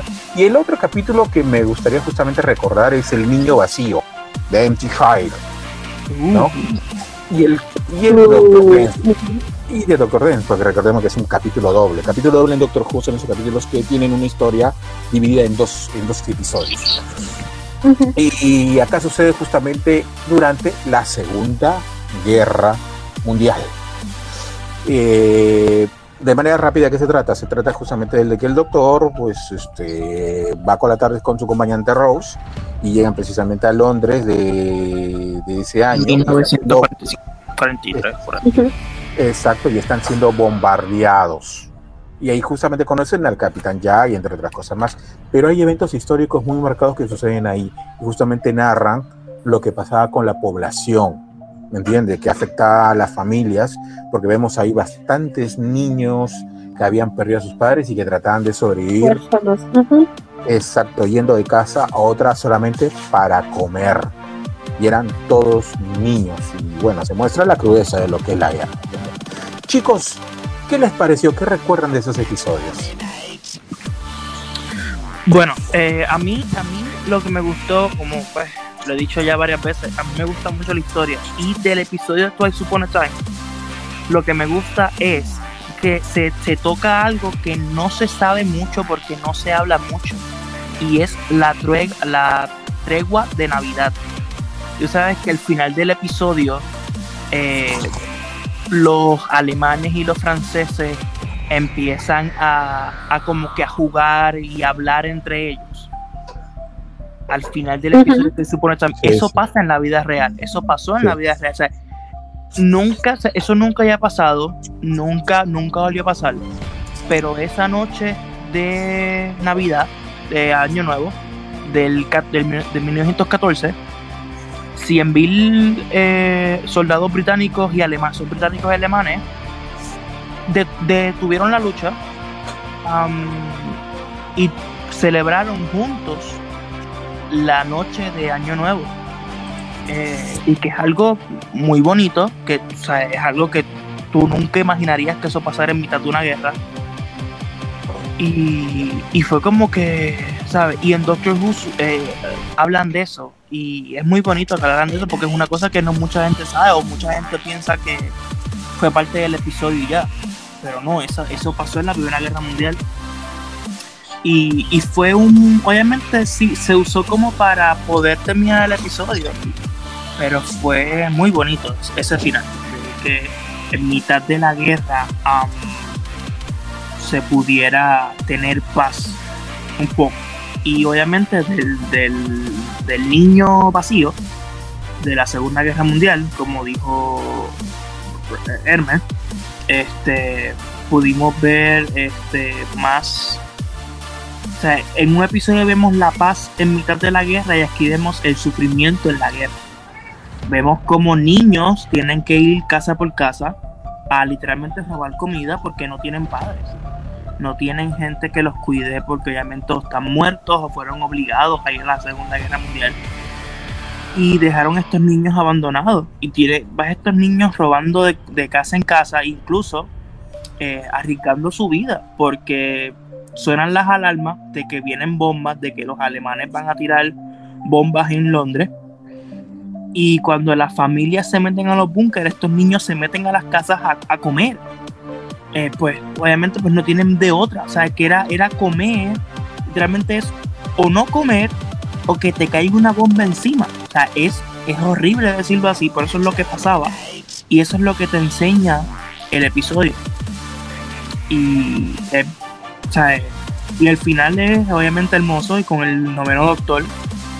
Y te dice, que- sí, tu doctor, y te dice que todo el mundo vivió y por primera vez todo el mundo Uh, vivió.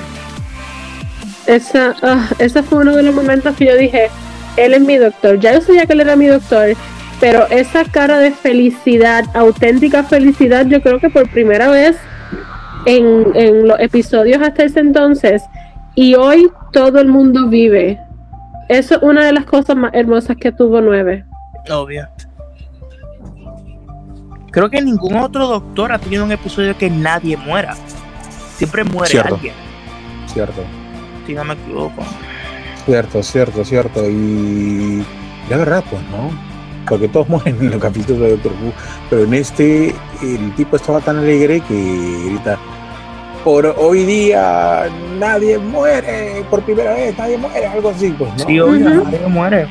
Inclusive lo hace curando a toda la gente porque lanza los nanorobots a todos este los a todos los, todos los enfermos que estaban ahí. Exacto. Es un episodio, es un episodio muy bonito.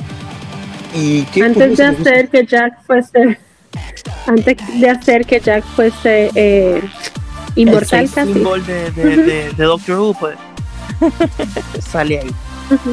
Y qué curioso que justamente pare- parezca este tipo de situaciones en un capítulo de Doctor Who que no que sea la guerra y la guerra siempre representa muertes sobre todo lo que fue la Segunda Guerra Mundial que fue bastante catastrófica en esa parte ¿no? No, sí, ah, sí, obviamente, acuérdate que eh, históricamente Doctor Who, desde cuando, cuando hablamos del episodio de los Daleks, hablamos de eso, que eh, Doctor Who tenía este problema con los Daleks, porque el productor decía que los Daleks parecían nazis. Obviamente, y desde el principio, Doctor Who siempre tenía este problema con que los Daleks parecen nazis. Realmente porque cuando Doctor Who empezó, la guerra mundial había sido hace solamente 20 años. Y es algo, es algo bonito que ellos hagan un episodio que están en la guerra y que todo el mundo viva y enseñar una cosa que es el amor de madre, porque se ve el amor de madre en ese episodio. Se ve este eh, el sufrimiento, pero al final todo, todo se arregla y podemos ver amor y, y- prosperidad en mitad de un- una guerra que obviamente no- nosotros sabemos que la guerra terminó dos o tres años después, pero ellos no saben cuándo la guerra va a terminar. Para ellos, ellos lo único que saben es que la guerra lleva siendo eh, desde el 38. O sea, ellos piensan que la guerra va a ser para toda la vida. Y es como que muy, muy, muy bonito que le dieran esperanza. Oigan, chicos, mi opinión, creo que algo importante cuando se declara una guerra, realmente creo que pierdes toda esperanza de que llegue a terminar, ¿no? O sea, de No, Tú- claro. tú, eh, o sea, tienes la intención de que ojalá dure un- uno o dos días y cuando se declara una guerra no sabes y tienes esa incertidumbre de lo que pueda pasar, ¿no? De que a partir de una guerra todo puede cambiar para bien y para mal.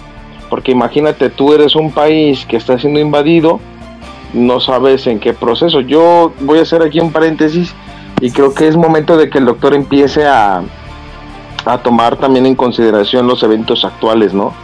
Como el hecho de una guerra, la guerra de Irak, que creo que también podría ser un factor importante a tocar, porque aunque el doctor se basa en momentos eh, históricos, creo que también eh, las guerras actuales o la guerra de Vietnam, que no está tan lejos como pareciera, creo que es un tema que se puede tocar y volver a utilizar, ¿no? O sea, la historia la seguimos escribiendo día con día.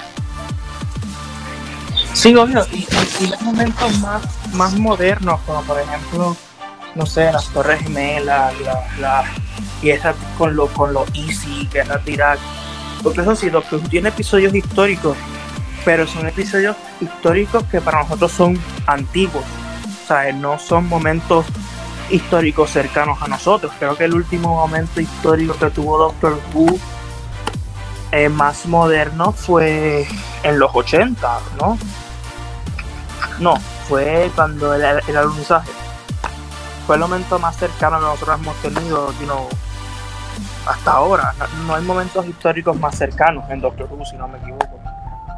Y sería Eh, bueno. Ajá. Sí, lo que pasa es que en ese caso yo creo que Reino Unido, lo que pasa es que mucho, mucho de lo que tiene que ver con la con la historia mundial tiene que ver justamente con Reino Unido y Estados Unidos en los últimos siglos. Eh, más que todo con Reino Unido, porque recuerda que históricamente ese imperio ha estado en todos lados. De ahí el imperio romano, el imperio español, los árabes, eh, todos ellos. pues, ¿no? O sea, ellos han estado siempre en la, en medio del huracán, pues, ¿no? Ahora, Sudamérica recién, en comparación con la, con, con la historia universal, todavía somos muy nuevos, 500 años, todavía de los miles y miles de años que todavía tiene la civilización humana. Como que todavía. También sería bueno, ¿no? Que se fijen un poquito lo que pasó acá, pues, ¿no? Este, la época, pues, de las, de las, de las grandes culturas como la maya, la azteca, la inca, o Ah. pues, cuando vinieron los, o como cuando vinieron este, los, los españoles, la vida colonial, que son 300 años que por alguna razón en los colegios no se nos enseñan por qué será. Este, las independencias de los países, qué pasó, si al final nos convino o no, eh, y, también los gobiernos, pues, pasó, pues, ¿no? Eh, son muchas cosas que podrían aprovechar aquí en Latinoamérica. Lo que pasa es que tienen demasiada historia los chicos, los británicos tienen demasiada, demasiada historia. ¿Me entiendes? Eh, creo que ni siquiera ellos pueden abarcar toda su historia.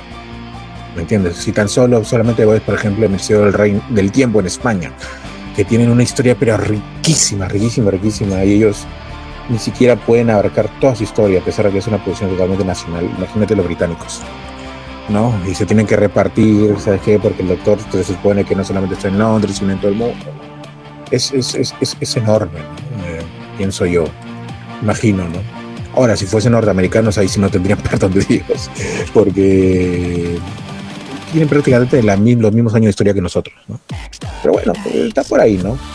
Pero volviendo al tema, este, estos capítulos de Doctor Who, los dos, este, siguen tratando pues con respeto y con bastante, eh, a ver, ¿por, qué siempre, por qué siempre resalto esto? Por una, por una razón. Porque cuando se trata temas históricos en otros programas o series, siempre la acomodan los sucesos históricos o lo adaptan de acuerdo a la historia que ellos quieren contar. ¿Me entiendes? Ya sea para una película, para una serie, un episodio, siempre lo adecúan. En Doctor Who no sucede eso. Ellos no modifican los, los, los- los- los sucesos, las- de, los sucesos históricos. Ellos se tienen que adecuar al suceso histórico y ahí contar su historia.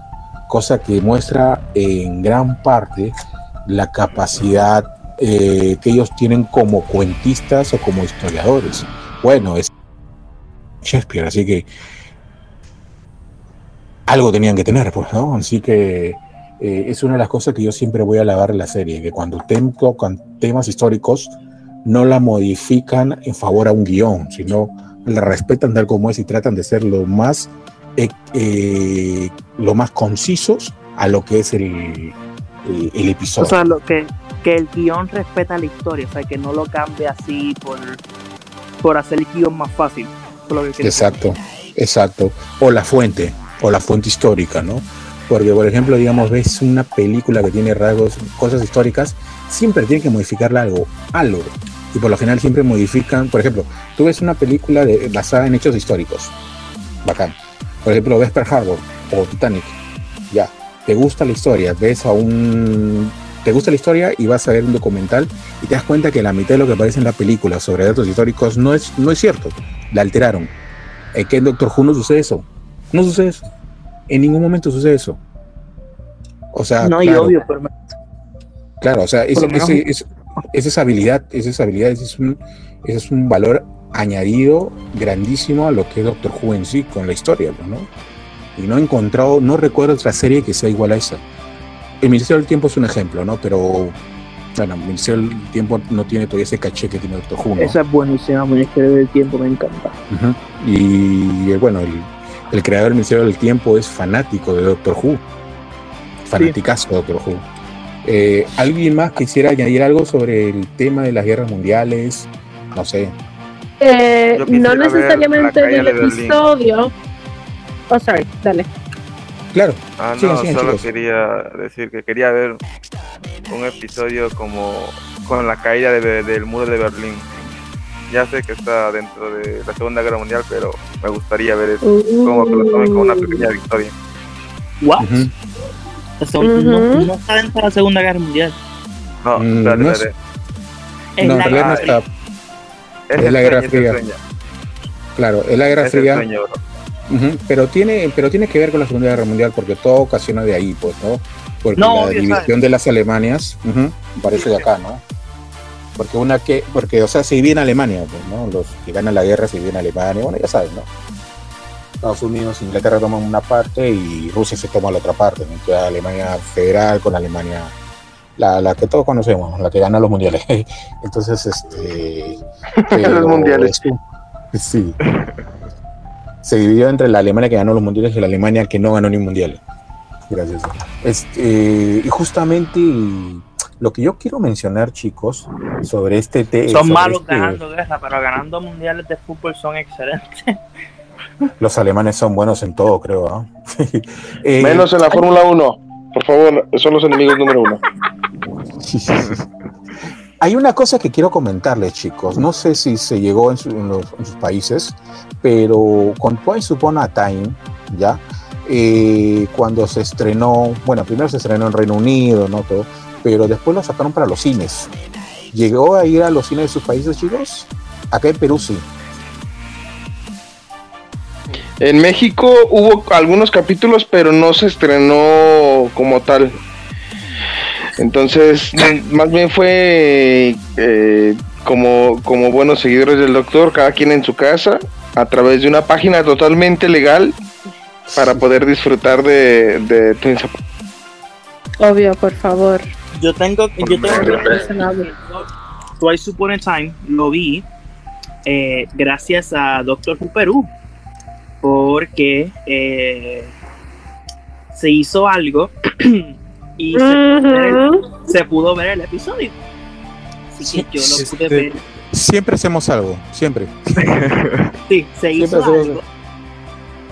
Y así yo pude disfrutar el episodio exactamente en vivo, ¿sabes? Cuando. O sea, fue a la misma vez que, que salió en Reino Unido.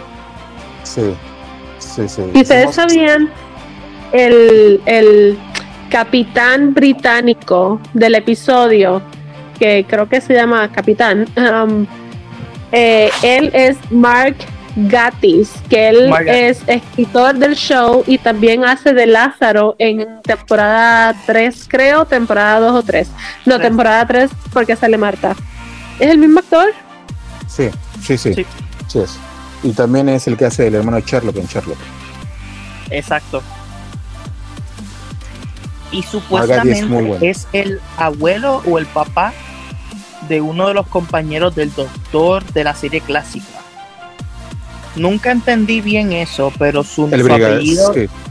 Sí, es, el, es el- es el abuelo del brigadier. Sí, el brigadier Exacto, es uno de los mejores, uno de los mejores acompañantes que tuvo la serie. Buenísimo. Que, ay, que no sé, o sea, cada vez que yo recuerdo el personaje de brigadier en sí como personaje, no sé, me, me sale una sonrisa porque el personaje es tan bueno. No como persona, me refiero, sino como personaje. Es buenísimo. Si pueden ver los episodios del Brigadier, que precisamente están con el tercer doctor, pero más que todo con el cuarto doctor, véanlo, el personaje es buenísimo, buenísimo. El cuarto doctor me parece que es el mejor doctor de la historia porque tuvo, creo que, los dos mejores compañeros de la historia, que es el Brigadier y Sarah Jane. y Sara, sí. Sí, brillantes, brillantísimos esos dos. De ahí tuvo, o de hubo uno tercero, pero creo que nadie se acuerda de él. Pues, eh, y lo bueno de Brigadier, eh, ha- haciendo un paréntesis, es que él empezó, o sea, él conoció creo que a la mayoría de los doctores. Él conoció el segundo, este, luego se, él, él se, se regeneró y el tercero llegó a la Tierra. Luego vio, lo vio regenerándose el cuarto, conoció el quinto, conoció el sexto, el séptimo. Y entonces primero era como que, ¿en serio vas a cambiar? Y ya después decía, y el doctor le decía, ¿cómo tú sabes que soy yo? Y él le decía, ¿tú crees que yo no conozco a mi mejor amigo? Y fue como que, ¡ay, qué lindo! El doctor tiene un amigo. Cierto, es cierto, es cierto. Y chicos, les comento, por ejemplo, de que este episodio, el del niño vacío, ganó el premio Hugo por la mejor representación dramática en forma corta. El Oh. niño vacío y el doctor Baila, los dos ganaron el premio Hugo. Eh, el premio Hugo es un premio totalmente, bueno, creo que de los mejor, premios más prestigiosos que hay en la industria de las series, la televisión y los documentales. Y recibió ese premio magnífico, tremendo, tremendo, que bueno, constata de lo buen escritor que puede ser Moffat. ¿No? Miren, Que este Ahorita escrito- que mencionas el, el Hugo, perdón, Em- Er- Hermer, eh, un, un escritor que ha ganado un Hugo, y que lo he mencionado aquí porque lo amo, así, está al ¿Quién mismo será, nivel que verdad? Sergio Pérez, este es Neil Gaiman. Neil Gaiman ha ganado Hugos y el Premio Internacional a la Fantasía. Entonces, para, o sea, Neil Gaiman está en el top en el, en- de, los, de los escritores número unos eh, a nivel mundial de escritores, ¿no? Se rivaliza con Alan Moore, con Brian Michael Bendis en, en ese ramo. Y los premios Hugo, al ser el top, establecen como de ahí para abajo todos los premios que quieras ganar. Entonces, Sí. ¿qué tan bueno puede ser un Hugo que la misma serie ha logrado llegar a ese, a ese premio? Ujú. Y no solo en esos capítulos, también en otros capítulos también la serie ha ganado. Eh, un poquito quería, así de manera muy breve, hablar sobre lo que son las guerras mundiales, hablar de la crueldad que justamente representa. Eh, siempre lo pone con un lazo de esperanza la serie, porque si bien narra pues este, el enfrentamiento cruel y justamente por ejemplo en Twice Upon a Time que aparece un británico y un alemán que eran los enemigos más encarnizados durante la Segunda Guerra Mundial que si los alemanes no invadieron Gran Bretaña fue por milagro, porque, qué sé yo, este, por milagro, porque llegaron los estadounidenses al- en el momento correcto y de ahí ganaron todo, pues, ¿no? Remontaron el partido, se puede decir, ¿no? Pero la verdad que fue una batalla, una guerra recontra encarnizada. Pero para que puedan representar ese momento que justamente mencionaron, que era la tregua de, de- de Navidad, ¿no? Y lo que significó como que te, te- te- te- pone pues a pensar eh, de que todavía hay esperanzas para poder evitar una posible tercera guerra mundial. Claro, las situaciones son diferentes hoy en día, las condiciones geopolíticas de cada país, de cada lugar son diferentes, ahorita el mundo es mucho más globalizado, este, pero sin embargo siempre este tipo de cosas eh, siempre están ahí, pues no, esos peligros.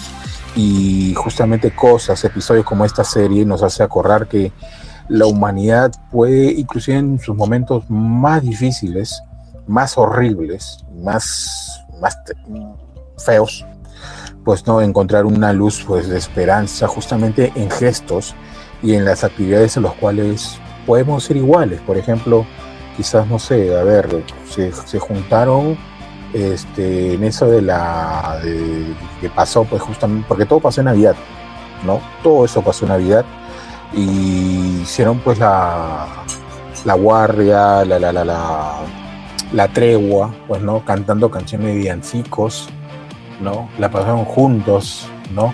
O sea, ¿por qué no fijarnos más en las cosas que nos, nos unen que las que nos separan? Al fin y al cabo, si uno nace en un país y el otro nace en otro país, no es porque nosotros lo elegimos, es porque eso sucedió y ya está. Nosotros no elegimos dónde nacer, por lo tanto, ¿por qué tenemos que estar pues diferenciando en esas cosas? Además, cuando una persona que yo tengo entendido, cuando comienza a viajar y visitar países, prácticamente se convierte en un ciudadano del mundo y comienza a comprender este, muchas cosas en cuanto al ser humano. O sea, e- estas cosas nos hace pensar, reflexionar de, de cuán susceptibles somos los hum- los humanos ante las cosas buenas y también ante las cosas malas, lamentablemente. Pero eh, Doctor Who justamente te pone eso, pues, ¿no? De, de ir, de tratar de ir por lo bueno, porque siempre todo eso va a acabar bien, sí o sí, por más difícil que parezca.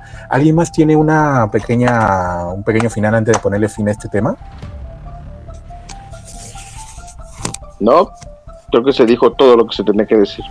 Perfecto, chicos. Perfecto. Entonces, a ver, vamos a, antes de terminar, nos vamos con una canción, vamos con un corte. Y justamente, que, adivina qué canción vamos a poner. Adivina qué canción voy a poner. Adivinen, chicos. Si alguien sabe, le, le, le, le envío un wallpaper. Ni idea. bueno. Justamente, justamente habla, a- alguien mencionó sobre la Guerra Fría. Justamente le voy a poner una canción. ¿Vas a poner Alejandro de Lady Gaga? No, Vas a poner No. Tusa. no. Justamente una. es A una Maluma canción- Baby. Es una canción que se inspiró sobre justamente la división de los dos alemanes por la Segunda Guerra Mundial y que se rompió el muro de Berlín. Se llama Viento de Cambio de Scorpions. Esa canción está justamente inspirada en ella. Así que, señor productor, moderador que está ahí al otro lado de los estudios, por favor pónganos esa canción y después de esta canción regresamos para despedirnos de todos nuestros radio oyentes aquí en Bad Wolf. Con ustedes, Scorpions y Viento de Cambio. Disfrútenlo.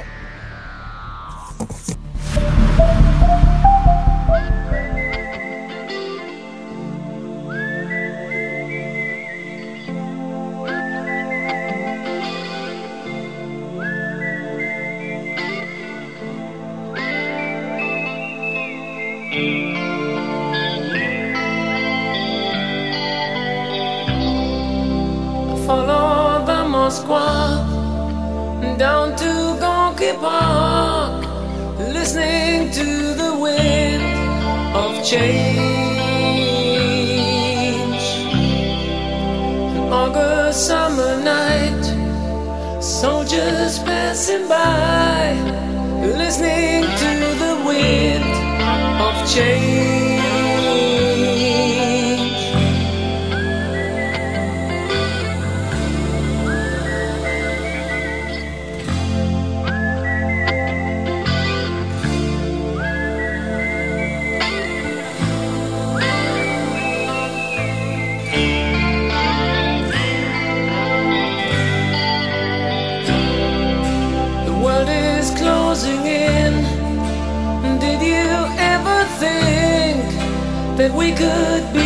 Close, like brothers?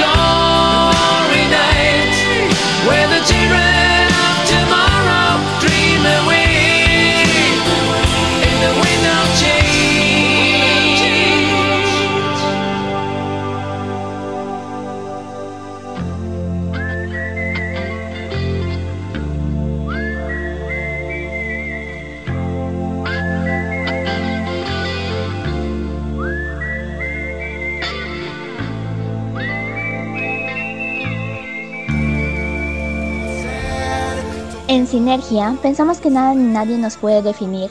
Escúchanos todos los jueves desde las 9 de la noche, hora Perú, México y Ecuador, en Radio Conexión. Son las 12 con 5 minutos.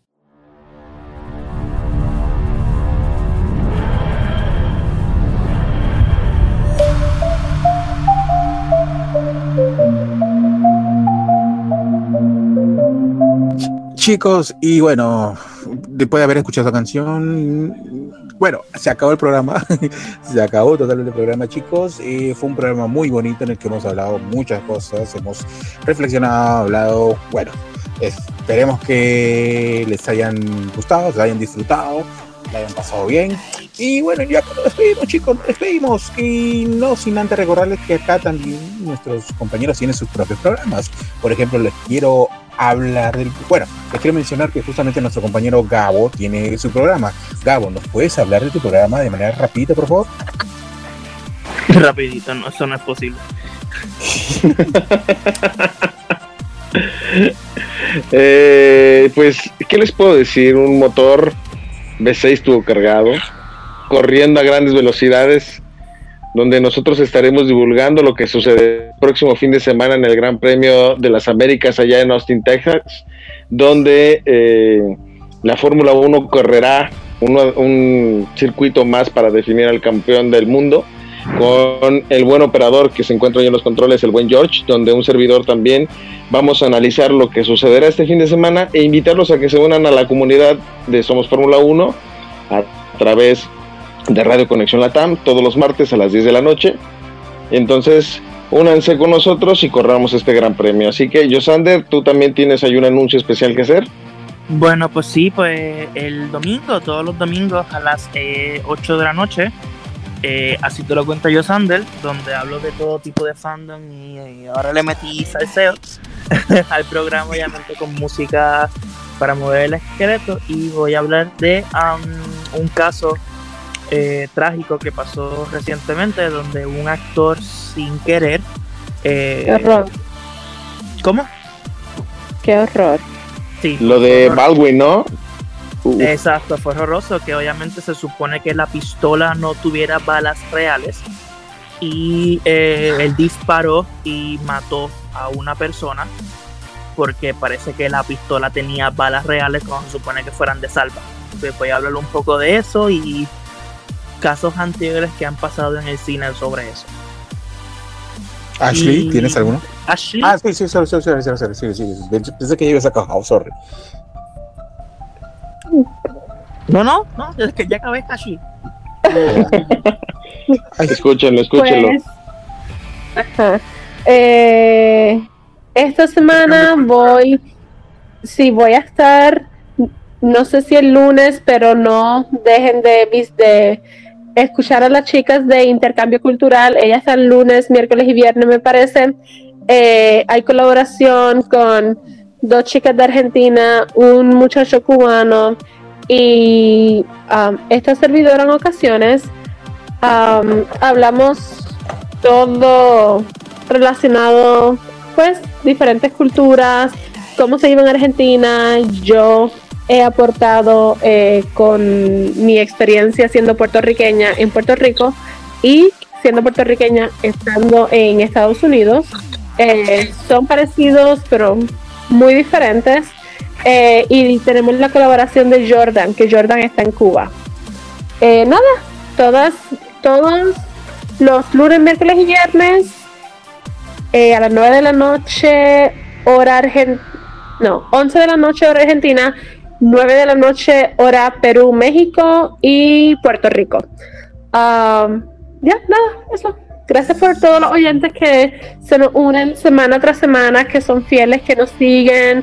Eh, esto obviamente no podría, no funcionaría si ustedes no estuvieran eh, escuchándonos y siendo, haciéndonos parte de sus noches. Eh, un saludo para la conductora de intercambio cultural. Este, Emer, eh, ¿tienes algo que decir, por favor? Que lo saquemos del sótano. Bacán. Ah, veo la ¿tienes luz, güey, veo la luz, por fin. Te vamos a poner tu propio programa que se llame El Desde sótano de Emer. Nombre completo, por favor. Emer James Lorenzo Ceballos. James como el del equipo Rocket. Como el equipo Emer Rocket. James Lorenzo Ceballos von Motherhorn. Demasiado mamalón, bro. Este, no, eh, muchas gracias a los oyentes que nos han acompañado esta noche. Eh, espero que se hayan divertido con todos nosotros y que hayan tenido una buena noche de reflexión acerca de los temas que trata la serie en sí, que puede parecer muy superficial con sus temas alocados y la cosa, pero es mucho más profundo. Y nada, ¿no? Que los esperamos el próximo viernes a la misma hora, con la misma gente, para pasar una noche de terror por Halloween. Aunque en Perú ya saben que se celebra la- el Día de la Canción Criolla. Tenemos el cajón, chicos. Ajá. y Jonah, ¿tienes algo que decir? Despedirte, de enviar un saludo, anunciar que va a haber otro programa, no sé. Dinos algo. Bueno, nada, que fue un episodio recontra corto que no me lo esperaba. Breve, súper breve. Súper sí. breve. O sea, cada quien tiene el récord del más largo y el más corto. Bueno, ahí ahí vamos a sacar las cuentas después, pero, pero bueno, la intención, como, como siempre, es que ustedes se diviertan y que también entren al fandom de Doctor Who, ¿no? Y si les interesa, pueden visitar la página de Doctor Who Perú. También, si les interesa algún programa en la radio, pueden revisar la parrilla de, de programación. Hay La parrilla de salida. También, si te gustan los fierros, pues pásate por el programa de Gonzalo. Bueno, si te gusta el chicos. mundo friki, pues ahí estamos, ¿no? Bueno, chicos, ha sido un placer estar con ustedes el día de hoy. Ya nos hemos pasado el tiempo. La, no hay programa el siguiente, pero igual tenemos que acabar porque estamos con sueño y mañana tenemos que hacer muchas cosas. Así que tengo sueño. Sí, chicos. Aquí acá el programa de hoy. Los libero del sótano a todos ustedes. Así que son libres, chicos. Canten libre soy, libre soy. Y aquí acabamos. Nos vemos y chao. Y recuerden, don't blink.